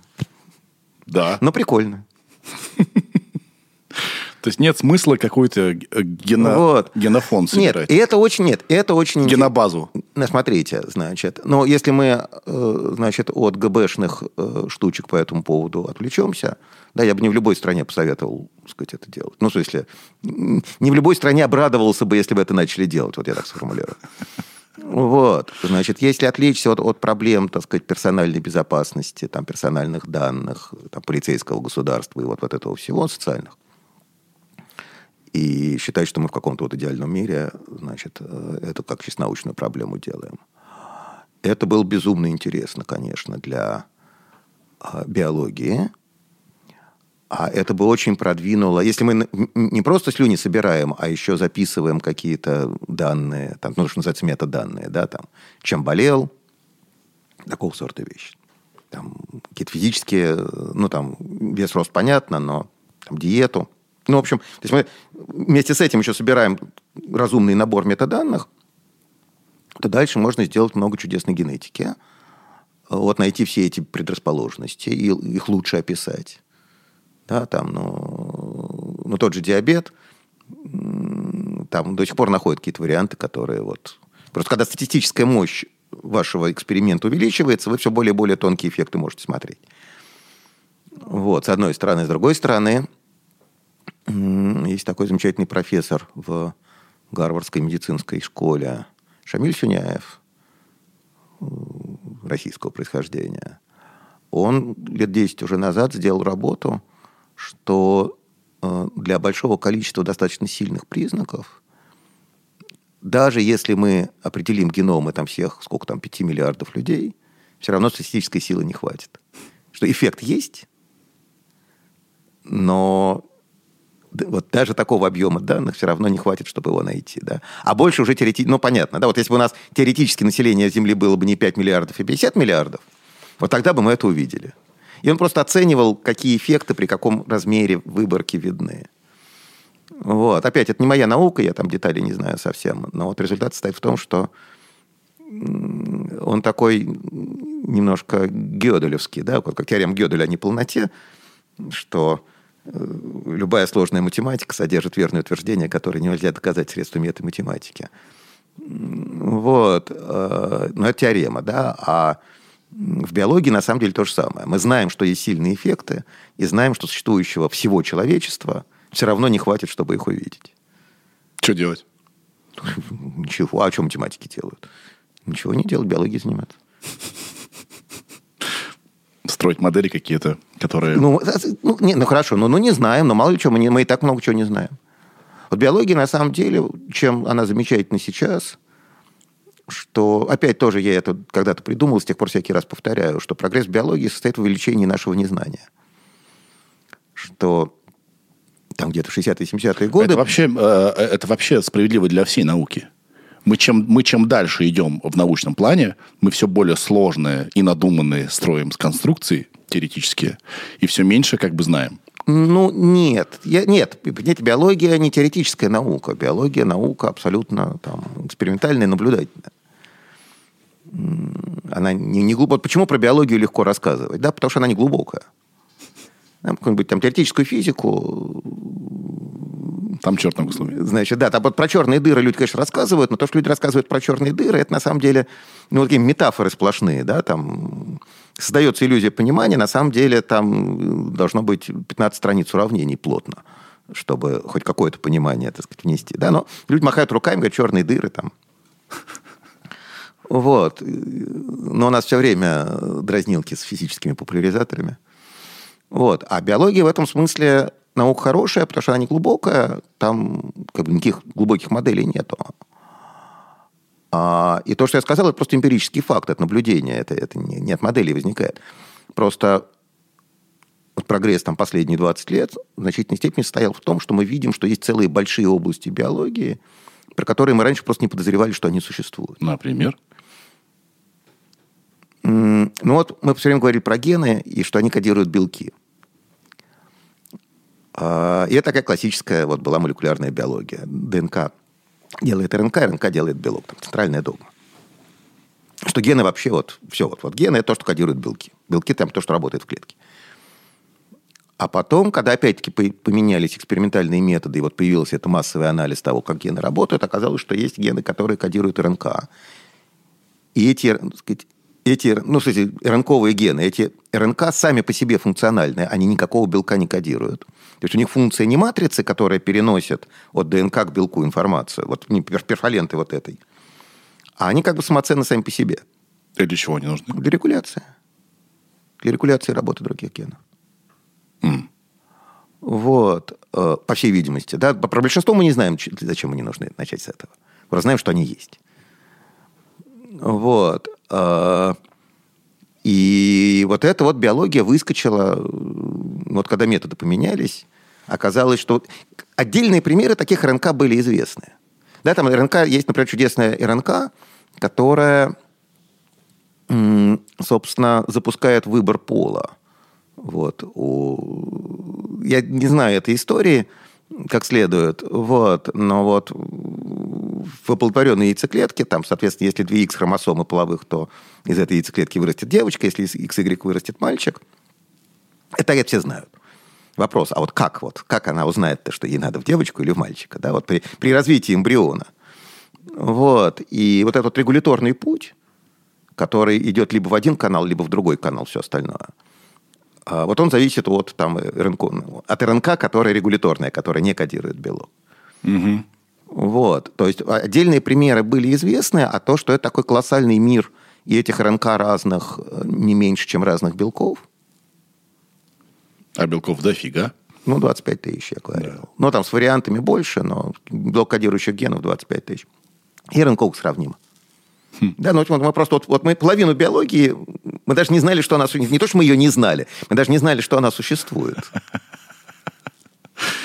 Вот. И вот такого сорта истории сейчас происходят. Ну, их много, да. да. И опять тоже я давно придумал, вы правильно сказали, что все вопросы заданы, так и все ответы тоже сочинены. Вот, э, в начале, да, когда мы с вами разговаривали. Вот.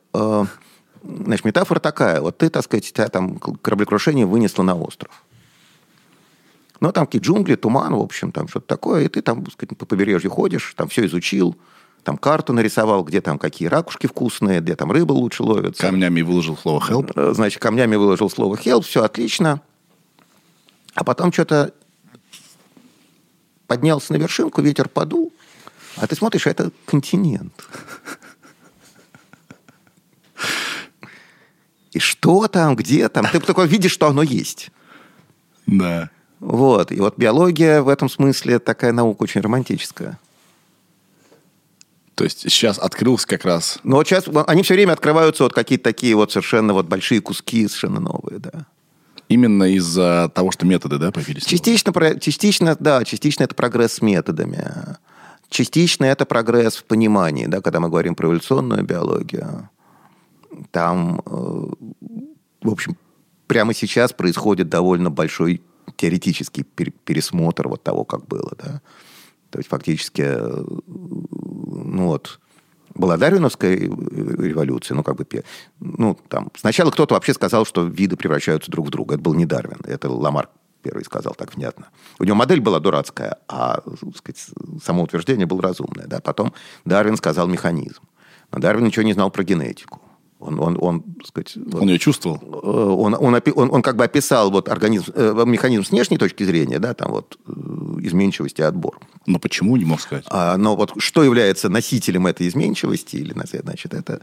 И ему довольно тяжело с этим было, на самом деле. Там вот если происхождение видов читать, то он довольно много про это пишет и говорит, что, ну вот, я уверен, что что-то должно быть, но я еще не понимаю, что так, это. Если я помню эту историю, он даже в спорах там проигрывал, даже были какие-то споры, дебаты публичные. Ну, с Дженкинс, Марк Дженкинса нет, не проигрывал он Дженкинса. Дарвин вообще в публичных спорах не очень участвовал. Там Уоллес обычно этим занимался, он такой, и Томас Гексли такой был тигр Дарвина, вот он, он был талантливый очень человек, именно.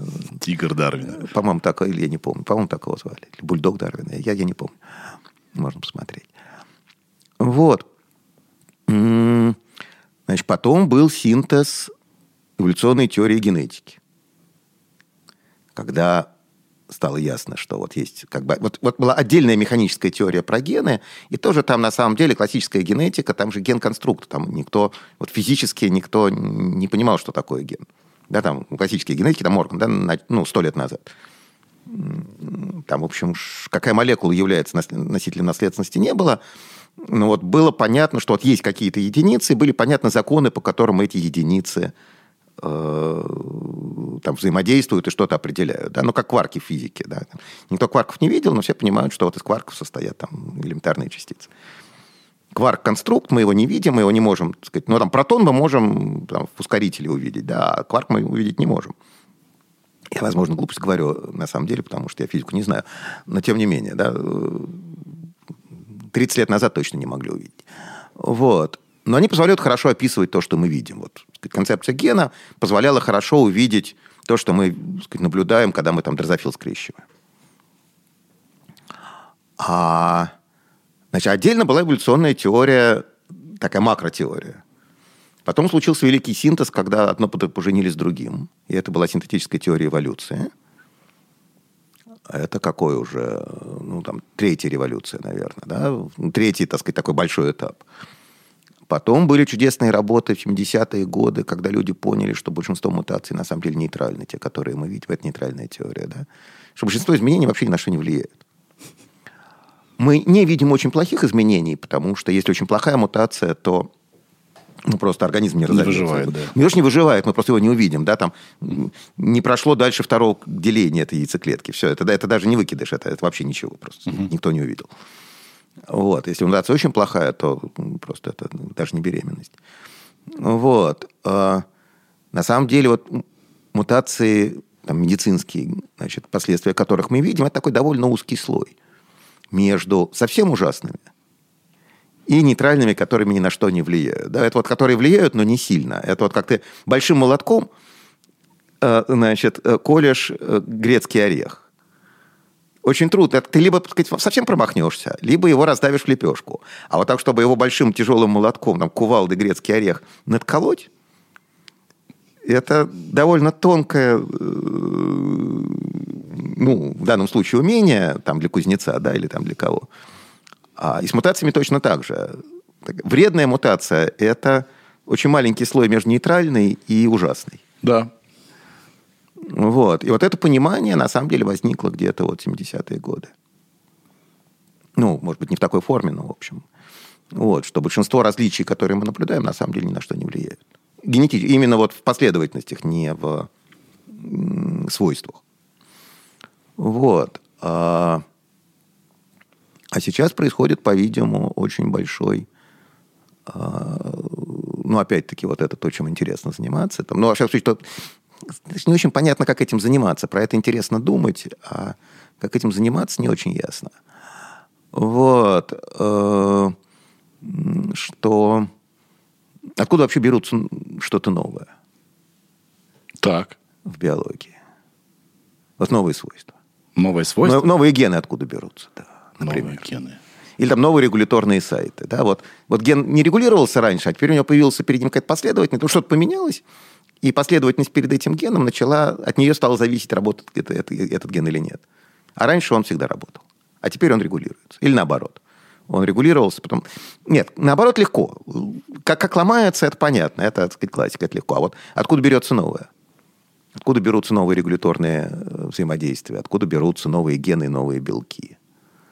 Вот. И... Ну, случайность также, мне кажется. Нет? Там интересно. Ну, что же случайность? Вот просто они, они там... А кто, кто, кто... Нет, нет, понимаете, но все-таки довольно сложная штука. Нет, там, по-видимому, ситуация другая. А ситуация стоит в том, что все крайне неэффективно и все время шумит. Так. То есть у вас все время прочитываются... Ну, вот в норме вот тот участок, где записан ген, читается, а все остальное не читается, потому что не нужно. А похоже, что на самом деле с каким, на каком-то уровне читается все. То есть система страшно неэффективная. Она генерит кучу э, джанка, шума. шума, значит, кучу э, хлама. Там есть тонкое различие между хламом и мусором. Вот мусор то, что никому не нужно. Так. Все, оно там гниет, вот это мусор. А хлам – это то, что лежит в чулане и может пригодиться. Да, вот мой да. дедушка, вот не Моисеевич, а Дмитрий Федорович, значит, он, у него было хобби, он из старых велосипедов делал тележки. У него в сарае лежали старые велосипеды, он время от времени, так сказать, из них вывинчивал колеса, делал какую-нибудь очередную телегу. Вот. Вот это хлам. Вот. И вот этот вот, это как бы ошметки чего-то, что раньше было полезно, потом испортилось, но вот в геноме осталось. Есть просто шум, когда просто вот случайно все прочитывается, да. А, и вот это, по-видимому, является исходником.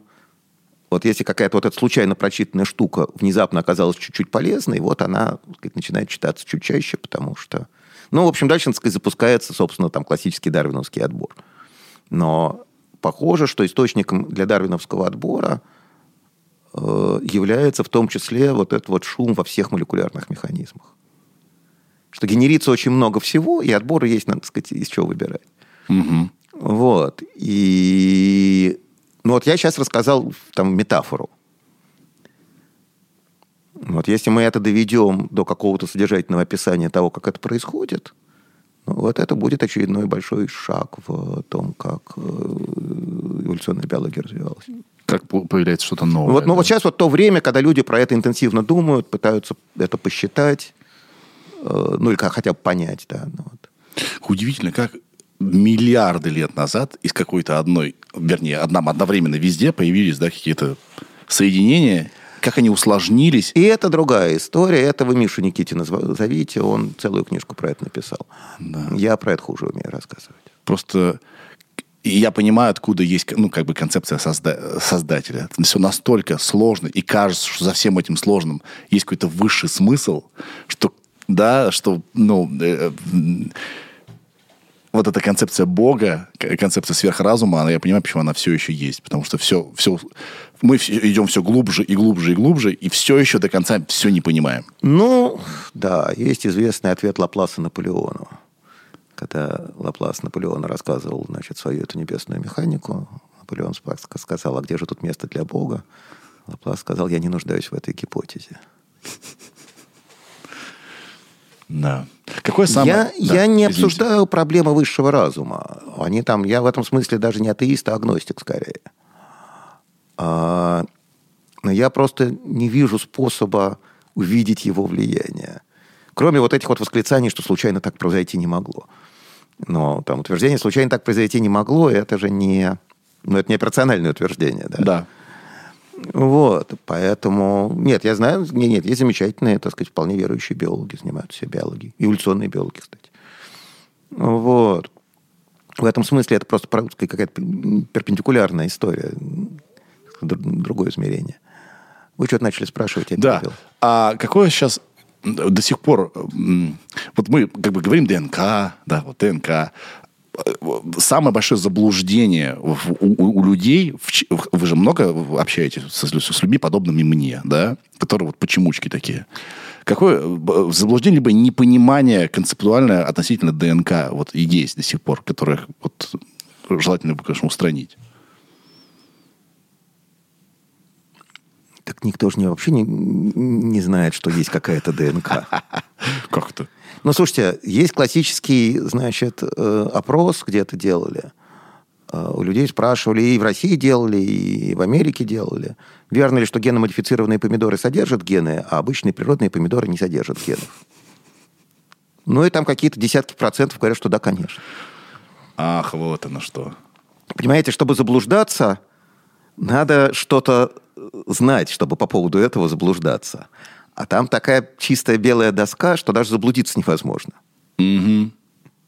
Угу. Я понял. Все еще хуже. По-моему, да. С биологией, вот такой с массовой биологией. Слушайте, биологию в школе преподают в старшей школе один час в неделю. При том, что это самая быстро развивающаяся, безумно интересная наука, да, которую вот биологию рассказывать интересно очень легко. Вот, там, физику труднее рассказывать интересно, потому что ну, математику еще труднее. А биология, она такая, вот там, там, там эксперимент можно поставить, да, там те же дрозофил можно скрещивать, там, или там цветочки какие-нибудь, я не знаю, как Мендель, там, ну, любым способом, да, там куча прекрасных экспериментов, простых, при этом вполне содержательных, поучительных, там, рассказывать это можно очень прикольно и, и просто Да. э, там э, про вакцинирование, да, но там иммунная же система работает на самом деле на тех же эволюционных признаках, да, только там, э, принципах. Только там объектом эволюции являются вот эти вот клетки иммунной системы. И чем лучше клетка иммунной системы узнает вируса, тем чаще она делится.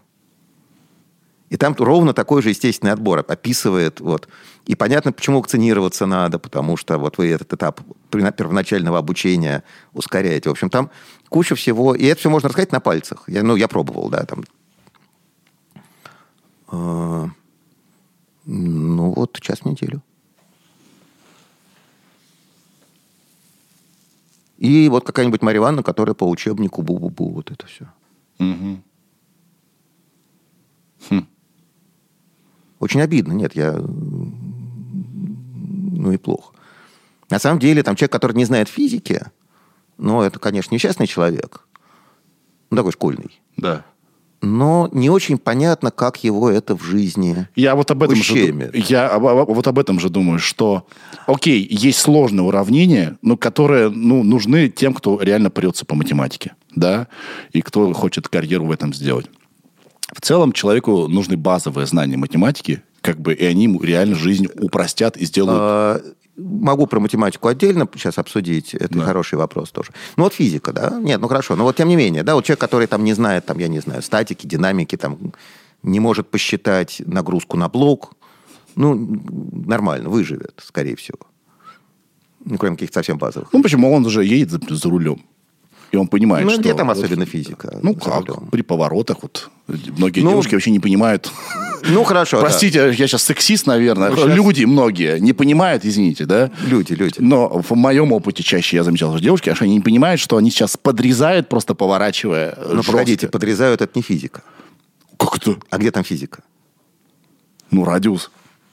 Радиус... А, в смысле, что он не сможет вывернуть? Ну, ну, слушайте, ну никто так не считает, да, что давайте я прикину, значит, какой у него будет, какое у него там трение с асфальтом, какой у него радиус поворота, могу я его подрезать или нет. Ну, не так работает. Это все-таки чистый опыт такой вот механический. Ну вот, в смысле, не в смысле фи- механики как области физики, а в смысле вот такого автоматизма. Да. Ну хорошо, не знаю провождения, не, не вожу ничего провождения, не знаю, бог с ним. Но тем не менее, все-таки вот школьная физика в значительной степени, она там замечательно интересная, но, в общем, не очень нужная.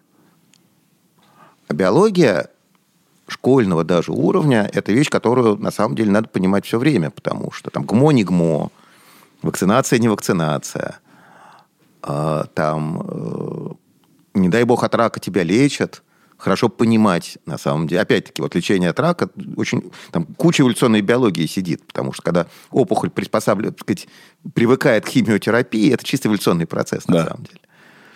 Вот. Э, там, антибиотики, не антибиотики, но вот куча абсолютно жизненных решений в каждый момент времени, они на самом деле хорошо бы люди биологию понимали, да. когда они их делают. Да. Та же гоме- гомеопатия. Гомеопатия, да. Пожалуйста. Ну, гомеопатия скорее к химии, ну, хорошо, но тоже, да. Не, ну, би- ну биологии тоже, конечно. Да. Вот. Э, в общем, mm-hmm. вот это такая некоторая трагедия. Она не, не чисто российская, она общемировая на самом деле. Вот. А с математикой, да, с математикой там немножко другое. Есть математика, которая абсолютно необходима. Там теория вероятности. Потому что если ты хочешь понимать, ну, оценивать свои шансы, а, вообще люди, э, вот интуитивно люди вероятности считают очень плохо. Это тоже, это были всякие психологические эксперименты на это. Просто людей спрашивали, что вероятнее, там, одно или другое. И люди оценивают шансы очень плохо. Они, наверное, не математическими э, методами это оценивают. Ну вот интуитивно, я и говорю, что да. вот интуитивно, вот, вот, вот на, на вскидку, люди вероятности оценивают очень плохо. Люди очень плохо умеют оперировать с событиями, а, которые очень существенны, но с маленькой вероятностью. Да, там, вот, черные лебеди всякие. Да, вот умножать большое число на маленькое никто не умеет. Ну, потому что оценить очень трудно. Так, арифметически понятно, что можно. Вот. А, но это все, вот, вот, вот, вот, вот, скажем, теорию вероятности я бы учил довольно существенно. Но там не классическая, там не эти самые Лебеговскую меру какую-нибудь, а сигма алгебры, да, там как на мехмате. Но такую теорию вероятности в смысле там 18 века, про игральные кости, э, и с приложениями там, не знаю, к страховому делу. Угу. Вот.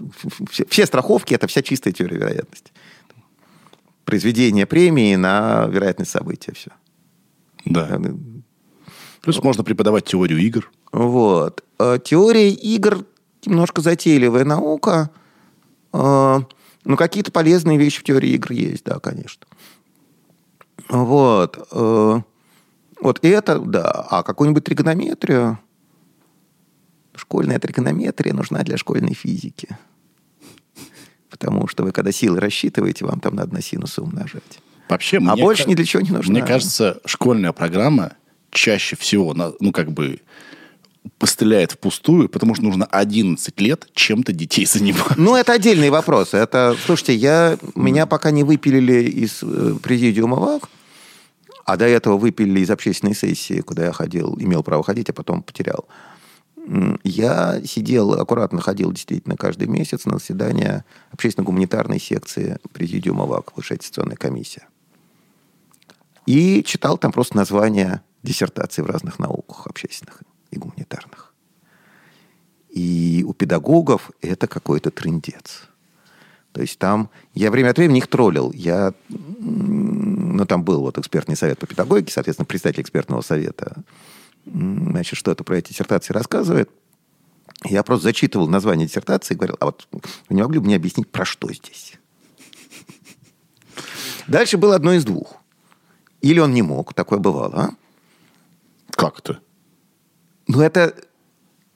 Ну, я сейчас не смогу это сочинить. Вот это какой-то запредельный то есть язык. человек написал диссертацию, даже не может... Не, не, не сам человек, который написал диссертацию, а. который его представляет, который просто список зачитывает диссертации к утверждению. Да, да, да, да. То есть там председатель экспертного совета говорит, что вот есть такие диссертации, экспертный совет предлагает их утвердить. Понял. Ну, с этой степени утвердить. Потом спрашиваешь, а вот это вот про что? Дальше одно из двух.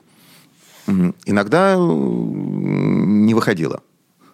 Невозможно понять по названию, о чем там речь внутри. Вообще просто не бывает. Вот. А иногда выходило, а иногда он действительно нормальным языком объяснял, что ну, это да, это вот про то, что там сравниваются, там, я не знаю, там какие-то две там учебные программы, э, там, вот одна там, ну, вот как мы сейчас про математику с вами разговариваем, да, что одни там больше контрольных, а другие там больше там устного счета, ну, что угодно. Вот. А еще спрашиваешь, слушай, а вот сразу так нельзя было? Понятно. Говорит, не, у нас так не принято. Mm. Это педагогическая наука. И, и опять, я читал... Э, я одно время получал журнал э, «Заметки Американского математического общества». Но они просто всем членам его рассылали. И там объявления, ну, в смысле, списки защищенных PhD-диссертаций, э, ну, фактически наших кандидатских. И там есть вот эта вот математическая педагогика. Ну, это матобщество, но вот, вот та, та часть педагогики, которая про математическое образование, туда попадала. Ой, там какой кирпик. Ой, как там тоже ужасно. Да. Вот. Нет, вот, по-видимому, такие вот профессиональные научные педагоги, это во всем мире какой-то такой слой людей абсолютно эзотерических. Я не понимаю, а в чем, а в чем там проблема-то? Ну вот они Проблема там в следующем, насколько я понимаю. Что тот, кто умеет, тот делает, тот, кто умеет учить, учит, а тот, кто не умеет ничего, учит, как учить. Mm. Я думаю, что проблема на самом деле по большому счету в этом, что есть педагогика как просто практическое дело, да, там, вот хороший учитель, да, он там понимает, в каком порядке, какому ребенку что надо рассказывать. А, и они даже умеют это объяснить да, там, ну, мастер-классы какие-нибудь, да, то есть хороший учитель может научить другого хорошего учителя. А есть люди, которые над этим отстраивают теорию. И вот это какой-то... И, и эти люди, на самом деле, образованием управляют. Угу. И вот это какой-то пипец. Хм. И это мое наблюдение... А, еще раз, значит, я... Значит, это мое наблюдение вот там, в, там за полтора года сидения в общественной секции этого самого президиума ВАК. У нас вообще... Я под... не претендую на, значит, э, э, там, я, я не социолог науки, да, я, но вот у меня ощущение, и ощущение, вот от того, что я вижу, у меня ощущение вот такое. Это любимое занятие у нас в подкасте здесь, э, все время говорить про школу, что в ней что-то не так. И, и я часто автор, как бы... Э, этих... Но в данном случае да. я даже не про школу, я скорее про вот следующий слой. Я не школьный преподаватель, да, я не знаю, как школа внутри живет. Я, так сказать, наблюдал педагогическую науку со стороны, которая к школе, вообще говоря, не имеет отношения. Вот. Э, я наблюдал вот, так сказать, последствия э, школьной биологии. Это то, в чем я понимаю. Э, про математику, ну да, это скорее, так сказать, мое такое ощущение, там, как, ну, там, человек с математическим образованием, не знаю. Угу. Вот. И там от обсуждений с разными людьми тоже. Вот. А про школу вообще, ну а что про нее обсуждать? Ну, как бы, как будто бы там учат не тому, что надо учить. Не, не... Но так всегда было. Слушайте, вопли про то, что в школе учат не тому, чему надо учить, а вот э, сколько я себя помню, они были. А с другой стороны, если меня не заинтересовали, у меня есть такое ощущение, что это не, не, то, не то, что мне надо. А если меня заинтересовали, мне, мне, мне нужно это сразу. Хорошо, но есть школы с хорошими учителями биологии, да, там, с действующими да. кружками. Я, я видел детей из хороших вот, биологических кружков, хрен знает откуда, там, из Лабытнанги. У меня вот, ну, собственно, она и потом студенткой стала, и мы еще вместе работали. Да. Но просто была хорошая действительно школа с хорошей учительницей, которая им интересно рассказывала про биологию, там, сказать, там кому-то на уроку, кому-то после урока. Да. Все. Вот и все. Такому учителю надо просто дать возможность, да, вот там, ну, там, хорошему, там, теплицу, там, чтобы, чтобы горох скрещивать. Да. Там, я не знаю, какой-нибудь там... Ну, дальше начинается, понимаете? Вот вы хотите дрозофил скрещивать, классический опыт. Почему дрозофилы? Потому что там две недели цикл, да, ты поставил скрещивание, через две недели ты смотришь результат. Там горох еще должен вырасти, да, это там целый сезон. Не всякий ребеночек. А дрозофилы вот они. Но там проблема в том, что чтобы их скрещивать, они должны быть девочками и мальчиками девственными, потому что если они до этого с кем-то скрестились, то ты уже ничего не знаешь.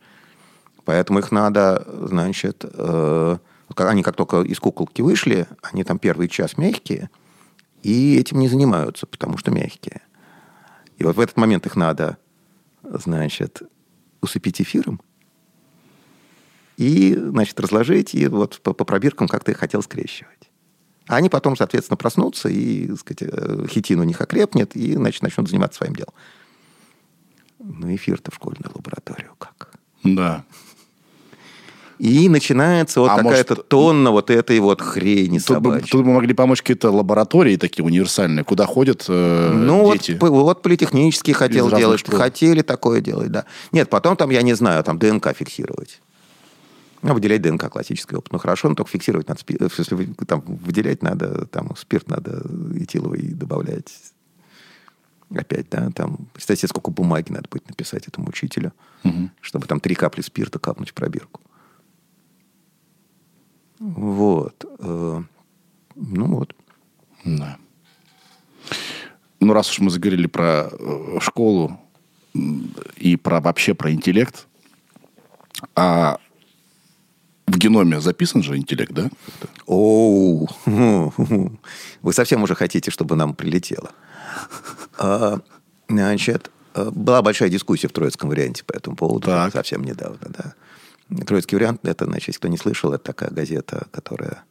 Вот 15 лет ей исполнилось, ей как раз ее объявили иностранным агентом на 15-летие. Вот. А, Но она существует до сих пор. Вот. А, Так вот, э, зимой была дискуссия ровно вот про это. Про генетический компонент интеллекта. И биологи говорили, что есть, а представители гуманитарного знания говорили, что это фашизм, социал-дарвинизм, и никакой генетической основы биологического интеллекта быть не может, потому что это фашизм. А, есть- как- какой их довод был? Что плохо учат? Или как? И не повезло- Довод был, не довод повезло? был такой, что как только вы открываете рот и про это говорите, вы фашист. Все, на этом довод заканчивается. Мгм. Здорово. Ну, по большому счету, да, там на самом деле длинные написанные тексты, но в конечном счете, счете сводится к этому. Ну, есть какие-то статьи. Значит, да, нет, дальше смотрите. Пункт первый. Там интеллект, штука довольно сложная, естественно. Но можно придумывать разные количественные признаки, которые более или менее коррелируют с тем, что нам естественно называть интеллектом. Да, вот можно делать всякие... Что такое интеллект, на самом деле, никто не определил, да, мы не знаем. Там, кто-то лучше решает словесные задачи, кто-то с численными, кто-то геометрические. Там, в этих вот тестах на IQ стандартных, которые есть, да, там специально вот там есть отдельный тест там, на геометрический интеллект, там еще на как. То есть, по, по большому счету, определение интеллекта, оно операциональное. Вот то, что мы меряем, то интеллект. А, Если у нас хороший тест, то его результаты будут коррелировать с чем-то еще. Ну, например, там, с жизненным успехом. Или там с уровнем образования, ну, с предсказанным уровнем образования. Потому что если задним числом, это тривиально. Вот. Но, тем не менее, значит, есть какие-то количественные признаки, которые мы там меряем, может быть, не напрямую, а в качестве прокси. Это нормально. Это там, в науке сплошь и рядом бывает, когда есть нечто плохо описанное, и есть некоторая вот измерялка, которая что-то, имеющее к этому отношение, измеряет. Вот. Это там заметная часть науки, на самом деле, так и устроена. Биологии тоже. Вот. М, А дальше у любого количественного признака может либо быть, либо не быть генетического субстрата. Там, у роста. Почему никого не удивляет там... Так я вот об этом же думаю. Ну, есть же люди высокие, есть низкие. Вот. А есть люди, которые могли бы быть высокими, но плохо питались и поднимали штангу в молодости. Также и, в- да, И, и не выросли из-за этого. Да. да. Соответственно, есть у кого-то потенциал интеллекта большой, но вот ему не повезло его реализовать. Такое же может быть? Ну, есть известное, тоже я очень люблю, у Марка Твена. Э, По-моему, это путешествие капитана Стронфилда в рай, если я правильно помню. Там. Марка Твена все знают, э, Том- Сойера Гека Финна, а у него, на самом деле, чудесные рассказы. Совершенно. Их, их сейчас надо читать, они очень-очень глубокие. Вот. Нет, там Америка середины 19 века, но очень много хорошо переносится на э, нашу современность удивительным образом. Вот. а, И там, значит, вот этот самый капитан Стронгфилд попадает в рай, ему показывают вот это вот... Знаете, сидит какой-то мужичок, Да. А ему там, значит, там Гай Юлий Цезарь там яблочко чистит, там Нельсон, значит, там что-то там выпить приносит. И, в общем, как-то вокруг него суетятся все вот эти вот там Ганнибал там что-то такое, значит, тоже. Вот. Говорит, это, говорит, кто? Говорит, это, говорит, величайший полководец всех времен и народов. А как его зовут? Ну, Там, Исайя Джексон. Условно не помню. Говорит, никогда говорит, не слышал про такого полководца. Говорит, ну, а правильно, говорит, ты не слышал. Он не воевал никогда, он сапожником был. А как же он, значит, он хромой был, его в армию не взяли. Вот. И вот эта вот проблема про так сказать, нереализованные возможности, да, ты можешь быть величайшим полководцем, но вот просто войны не случилось в это время. Какие-нибудь люди там, я не знаю, ну вот великие композиторы, да, там бывают целые династии. Там не очень понятно, что там от генов, а что от традиции, семейной традиции, но тем не менее, да, ясно, что какая-то... Что Ну, как будто бы ген это все-таки причем, если это династия. Вот. Ну да, ну где-то династия, а где-то не династия, да, там э, Бах трючил сыновей, вот они стали хорошими музыкантами. А там... Ну, Вот. Но вот если человек там, который там великий западный композитор, да, там, человек задатком, там, Моцарт, я не знаю, давайте его переселим на тысячу лет назад. И что там он будет сочинять? Вот. э, Так вот, про интеллект, да, про то, что мы начали. Э, Там количественный признак. Дальше может либо иметь, либо не иметь генетических коррелятов. Ну, вроде бы имеет. Там есть какие-то варианты, что... Ну, как, как любая классическая количественная генетика, да. Мы берем людей с одним вариантом, берем людей с другим вариантом, берем какой-то признак и сравниваем распределение этого признака вот в одной когорте и в другой когорте. Если они смещены, значит, этот, значит, этот ген влияет на этот признак. Все. Там у нас может, опять-таки, статистической силы не хватить, чтобы это мерить, но в при- том- сама идея, она такая простая. Ну да, есть какие-то генетические корреляты. Да, предсказать по, вот, по вашей этой самой, на- наплевать в пробирку и предсказать, будет он умным или не будет, нет, не можем. А, Значит, за что влетело-то? Кто-то так случайно сказал, что ну, если у нас есть количественный признак, и он генетически обусловлен, то распределение может быть разным в разных этносах. О, И вот тут начался шит-шторм. ой-ой-ой. Это даже еще тоньше, чем просто тонкий лед. Это просто уже... Вот. Ни- никого не удивляет, что кенийцы высокие, да, а южноафриканские пигмеи низенькие. Да, есть как будто бы И никакого расизма в этом нету. Сказать, Да. что да, вот кениец, в среднем кениец, наверное, будет высоким. Или, конкретный- кожа, или кожа у него будет потемнее, чем у россиянина. Вот, да, так сказать. А расизма в этом никакого нету, и э, все понимают, что это так сказать, ожидание, да, что конкретный кениец там может... А это вот, это вот, мне кажется, вообще тренд но нового времени. Как, бы, как будто бы здравый смысл э, в опасности. То есть тебе, Ну, это мы любим, да, cancel culture, это мы все любим Да. обсуждать. как бы мы одновременно умнеем и тупеем. Как бы... Это интересный вопрос. Я про это думал, сейчас скажу. Вот. А, Но вот утверждение, что, скорее всего, там вот с очень большой вероятностью из, пигме... из значит, вот, э, представителя э, кайсанских народов получится не очень хорошая сборная по баскетболу, ну, потому что они там все ростом метр пятьдесят. В современном баскетболе, я вам хочу сказать, рост не имеет значения. Суперзвезды все маленькие. А в команде, в которой есть высокие, вы, я не думаю, что вы можете сделать команду из одних маленьких. Ну да. Нет, что может быть один чудесный кайсанец, который вот там просто пробегает там эту, как его зовут, Шакила Унила, значит, просто пробегает между ногами, так что тот не заметил. Блин, ну просто это моя тема. А, все, нет, тогда давайте слезем. Да, В Вот. баскетболе все решает система. Если ты вдруг, у тебя, ты гениальный тренер, и ты построил систему взаимодействия игроков, которые маленькие, но она идеальная, Слушайте, может быть, ты будешь это, побеждать. вы будете смеяться, это меня учил мой отец в 70-е годы про футбол. Порядок бьет класс. Да. Это классическая, я не знаю, так сказать, она в этой формулировке забыта или нет, но это вот все футбольные болельщики знали. Вот. А, значит, про интеллект, упаси Господи, начать в этих терминах разговаривать, все тебя, так сказать, в клочки разнесут по, по, Мир стал каким-то инфантильным. Вот. Да. С одной стороны, да. С другой стороны, Становится, извиняюсь. А, со- смотрите, это интересная вещь. Э, До некоторой степени, по-видимому, неизбежная. Вот меня в свое время удивляло, что в Нью-Йорке нет сортиров на улицах. Мне объяснили, почему. Потому что есть жесткие правила, что в сортир должен помещаться э, человек на инвалидной коляске комфортно. А в центре Нью-Йорка просто нет технической возможности вот сделать такие просторные... Там, я уж не знаю почему деталей, сказать, может быть, это вообще городская легенда, но она поучительная. А, и поэтому, вот поскольку правило стоит в том, что любой сортир должен быть инвалидопригоден, сортиров нету вообще, потому что инвалидопригодных сортиров... Простой можно было бы сделать, а инвалидопригодный, значит, технически не получается. Там, ну, втиснуть некуда. А, Это где-то вот, когда я там в первый раз в Нью-Йорке был, значит... И я такой ходил, думал, во, уроды, да, так сказать, э, ну, придумали какое-то правило, да, так сказать, нормальному человеку в сортир негде сходить.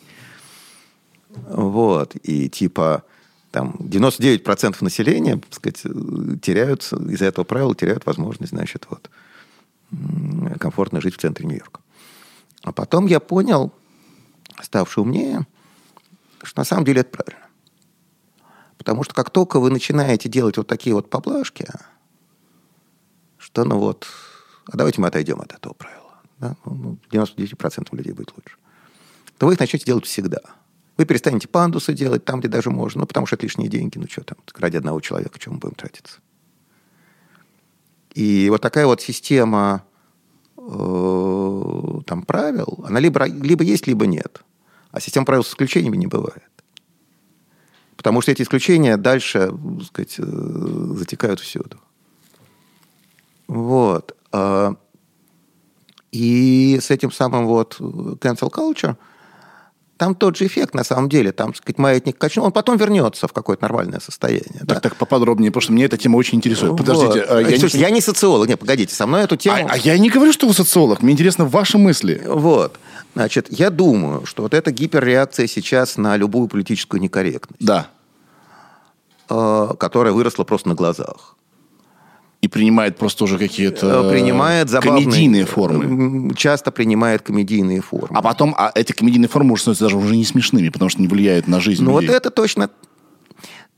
Ну, плохо жить, э, сказать, э, в волновом фронте. Да? Есть там классическая китайская значит, поговорка проклятие такое, чтобы ты жил в эпоху перемен. Вот. Просто на наших глазах происходит некоторая перестройка культуры. Действительно, вещи, которые раньше считались нормальными, там за задницу кого-нибудь ущипнуть. М, Вот сейчас оказывается, что нельзя было так делать. Так нет, а даже нет. То, что приходят новые правила, это нормальный, естественный То что, процесс. задним, то, что задним числом. А вот что же они задним числом переписываются, вот. Вот. это странное. Когда прошлое пытаются померить законами будущего. Вот я этого не Ну, понимаю. Сейчас, вы знаете, да, хотят Вашинг- Вашингтона отменить. Потому что он был рабовладелец. Вот. И причем написали это в, г- в газете Вашингтон-Пост. Ну, естественно. Вот. Замечательно. Вот. А, Ну Да. вот это, нет, ну еще раз. Это вот так же, как с этими самыми... а, я, я тоже согласен, что это глупость. Но я боюсь, что она, в общем, неминуемая на самом деле. Что когда мы радикально перестраиваем систему отношений в обществе, между, вот, просто между людьми, это вот что можно с кем сделать, а что нельзя, да, то такая гиперреакция, она, по-видимому, чис- чисто вот, она неизбежна из, из физики. Да? Вот что если вы хотите маятник сдвинуть в какое-то состояние, вы его на самом деле должны толкнуть так, чтобы он сильнее отклонился и потом вернулся. Мгм. Вот. Э, И это, еще раз, я вот не социолог, это чисто такое досужие. Вот. А то, что я, скажем, наблюдаю, вот это замечательно. Э, Про биологию. Потому что а, ну, еще в середине прошлого века считалось нормальным ставить опыты на заключенных и на, значит, э, людей там, как это, слабоумные сейчас нельзя говорить, вот, но тем не менее, да, значит, вот, обитатели интернатов. И были какие-то... Ну, я там даже про доктора Менгеля не говорю, это так и совсем людоедство. Но вот, ну, нормально, да, заключенных заразились сифилисом, потом чем, чем-то вылечили. Это из- известная очень история в Америке случилась. Вот. Потом поняли, что на людях все-таки нельзя ставить опыта ни на каких. Ну, там, без информированного согласия, ну, вот это все. Вот. Сейчас отменили опыты на человекообразных обезьянах, сколько-нибудь острые. Ну, поведенчески можно, а там лекарства испытывать на шимпанзе уже все, уже нельзя. И это на самом деле правильно, они действительно умные, они дофига умные. Вот. Э, кучу правил напринимали, э, как правильно с лабораторными животными, да, что так сказать, на мышах опыты ставить можно, но так, чтобы так сказать, они лишнего мучились, вот это там колоссальные лабораторные мануалы и курсы специальные для студентов вот по правильному обращению с лабораторными животными. Ну, дальше начинается смешное, да, так сказать, когда там то же самое начинают каким-нибудь дождевым червям применять, значит, э, это humane care. Ну, забавно, да, вроде бы у червя там нету системы э, ощущения боли, да, поэтому там он не, не очень страдает, если его пополам порвать. Вот. Та же самая, да, гиперреакция. Но, в принципе, это идет все в эту сторону. Угу. А, ну, это забавно наблюдать, потому что... Но это то же самое, просто в области, которую там мне чуть ближе, мне про нее поэтому легче рассказывать. Забавно до определенного момента. Забавно это ровно до того момента, когда все эти безумные люди не начинают экспериментальных животных выпускать на улицу, угу. громить лаборатории и... И запрещать говорить, что есть различия между людьми. Биологически. Вот. А, я тоже, у меня чудесное воспоминание такое... Скоро окажется, что нет старое. мужчин и женщин. Они как бы... Вот. Э, что-то я гулял и с какой-то теткой разговаривался, собачницей. Я не помню, по какому поводу. Я так честную фразу сказала. Что вот есть такие люди, которые собак не любят. Такие сволочи поубивала бы.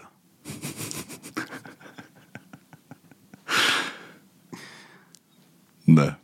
Вот. А, ну, хорошо. Значит, человечество занимается тем, что оно, так сказать, модифицирует свои моральные нормы все время. Это нормальный процесс? Это процесс нормальный, так сказать, но с перехлестами. Ну, что делать? А К этому я... Нет, еще раз. А чем кажется, что это устаканится скоро? Ну, а куда оно денется? Всегда устаканивался, и это устаканится. То есть качнулся маятник, все переели этого и поймут, что нужно в норму уходить, Ну, да? немножечко, да, норма сдвинется. Угу. Да, но норма сдвинется. Да. Норма сдвинется, значит, но потом, понимаете, это же распределение, да, это там норма, это вот не точка, это облако, да, у которого есть там какое-то ядро, которое, ну, то есть есть там центр тяжести у этого облака где-то, как бы средняя норма. Но, в принципе, вокруг нее все, так сказать, болтается. И, как всегда, люди крайне просто более шумные. Mm. Поэтому, на самом деле, даже и норма-то не безумно сдвинулась. Но просто появился вот этот вот длинный хвост у этого распределения. Который слышно Который и слышно и видно, да. Поэтому у нас такое ощущение, что вот ой-ой-ой, мир, мир сходит с ума. На самом деле с ума сходит ну, не очень большая да. доля. Да. Просто ее виднее, да. А, так сказать, там условно нормальные люди, но они нормальные, что они будут верещать. Я, знаете, о чем с утра думал? О том, что вот есть, э, допустим, наши родители. Я скоро, я родитель, я скоро стану прям родителям-родителям. У меня ребенку вот, у меня 30 лет, а мне уже будет, да, много. Ну, хорошо, welcome to the club. Так. Да, я уже сформированный человек. Ну, да. Да, как бы я бы, даже если очень хотел, я уже себя не поменяю, потому что некоторые процессы уже необратимые произошли. Ну, возможно. И э, почему мы применяем новые нормы к людям, которые уже сформированы, которые не могут адаптироваться под новые нормы, условно, да? Ну, во-первых... Я не, просто размышлял, не, не знаю, нет не, никакого ответа. Не, но погодите, ну, вас же никто не, не, не заставляет там 100-метровку за 10 секунд бегать. Все-таки, а... Э, ну, нет, ну, хорошо, ну, вот я, так сказать э, понял, что какие что что нет, хорошо, пожалуйста, простая вещь. Да, вот я понял, что, например, моих студентов какие-то мои высказывания задевают, угу, которые угу. для меня абсолютно нормальные, а в их культуре это уже, значит... Вы должны сделать встречу к ним, шаг на встречу. А почему они не могут сделать одновременно делают, шаг на встречу делают, к вам? Делают. Понять, что а потому что э, как бы... Старый хрен, так сказать, его уже не поправишь. А, значит, ну, во-первых, делают. Mm. А, понимаете, каждый замечает свои шаги навстречу, и люди очень плохо замечают чужие шаги навстречу к ним, да? Да. Да. Вот. Да. Во-первых, конечно, делают, да, они там меня терпят э, явно. Вот. Э, ну, там, с юмором. Или без юмора. Или просто не... Но делают, делают. Но кроме, кроме каких-то безумных действительно леваков ужасных, все делают, все, так сказать, адаптируются. Да? Там, Во всяком случае, можно об этом поговорить, а не сразу пытаться человека отменить. Ну, погодите, но- А, поднимать шум какой-то. Нет, ну вам... Да. Нет, ну хорошо, там какие-то... Там, Вуди Аллена жалко, но мне тоже Вуди Аллена жалко. Вот, а Уотсона там нашего несчастного. Вот. э, А с третьей стороны, понимаете, ну... А вот Эйхмана надо было выкрадывать, судить, казнить. Простите, я не знаю этой с- истории. А- Адольф Эйхман, ну, когда, ну, там, человек, который руководил, собственно, программой уничтожения евреев европейских в Германии во время Второй мировой войны. Так. Э, Он сбежал в Южную Америку, и его израильтяне выкрали, просто там из Аргентины, что ли, я не помню. Привезли в Израиль, там судили и казнили публично. Много лет прошло. Он сформировался в той среде. М. Он же не виноват, что он сформировался в той среде. Ух, какой вопрос. Нет, все-таки... Нет, есть города. Я понимаю, что ущипнуть за попу и Да. убить несколько миллионов человек это, Это разные, всё-таки, это да. разные уровни преступления. Да. Да. Но и с другой стороны, уволить с работы и голову отрезать тоже разные, повесить тоже разные, так сказать, уровни. Наказания. в, слушайте, Ну хорошо. А вот ли- где-то часто лишить работы это все равно, что Ну, человека убить, потому Ну, что ну, он хорошо. может зарабатывать себе на жизнь. Ну, хорошо. Ну, ну, хрен с ним даже. Но э, просто я вам показываю, что... э, Вот, вообще, вот, а теперь мы будем долго обсуждать, вот где-то вот линия, вот, вот, где справедливое наказание, а где cancel culture. Да, как мы к этому пришли? Подождите. Потому что это ваша любимая тема, вы про это много думаете, вы решили со мной про это поговорить. Да, пришли. да, я- потому что не, я- просто спрыгнули, так сказать, из окошка, сказали, почему о, нет? давай поговорим. А почему нет? Да, не, ну, Да, собственно, почему нет? А это ваш подкаст, что хотите, то и говорите. Вот, да. Я об этом, правда, много думаю. Да. Не, ну про это все думают, потому что это просто все из всех щелей лезет. У меня есть естественный, э, у меня есть естественный страх иррационального. И для меня часто э, современная действительность, она иррациональна. Я боюсь ее. Щ. А 30 лет назад для вас действительность была окей. В Советском Союзе. У меня не Вы было. за- Советский Союз застали? У меня не было... Да, И было окей действительность, рациональная мне абсолютно. было 10 лет. Ну, в 10 лет. В 10 лет все кажется... э, Ну, Ну, хорошо. ладно. Нет, ну... Ну, хорошо. А я помню Советский Союз. Не, я, я Вот. уверен, что там был ужас. Вот. Нет, ну, отдельно ужас, а отдельно рациональный ужас. Читая Довлатова, я понимаю, что как бы, ну... Ну, вот, вот, вот это все, да. Шаламова еще лучше почитайте. Довлатова-то всякий дурак читает. Вот. так я и не мечу никуда. Не-не, ну, Довлатов легкое чтение, а Шаламов тяжелое. Вот. э, Но поучительное. У Шаламова, на самом деле, я прочитал великую вещь. И просто очень полезную. А, Значит, он там где-то объясняет, так совершенно вот походя. Да. Шаламов как бы это вот человек, который Солженицына критиковал за э, значит, э, мягкотелость. За мягкотелость, за его- За, за- за недостаточно адекватное описание действительности. За его да. архипелаг? Ну, один день Ивана Денисовича. М. Что это, говорит, что это, мне говорит, кот там бродит по лагерю, давно бы съели. А, вот как. Не может быть в лагере кота. М. Пишет Шаламов про рассказ «Один день Ивана Денисовича» Солженицына. Вот. Что по нынешним временам очень полезный совет. Всем даю. Что если в бараке завелся стукач, то наивный человек пытается его как-то задобрить, там с ним подружиться, там, не знаю, там подкормить, ну, как-то вот. А не помогает. Стучать все равно будет. И на него.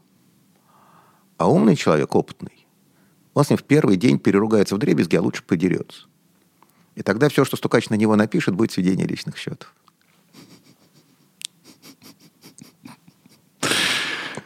На этом мы закончим. Варлам Тихонович Шаламов, да.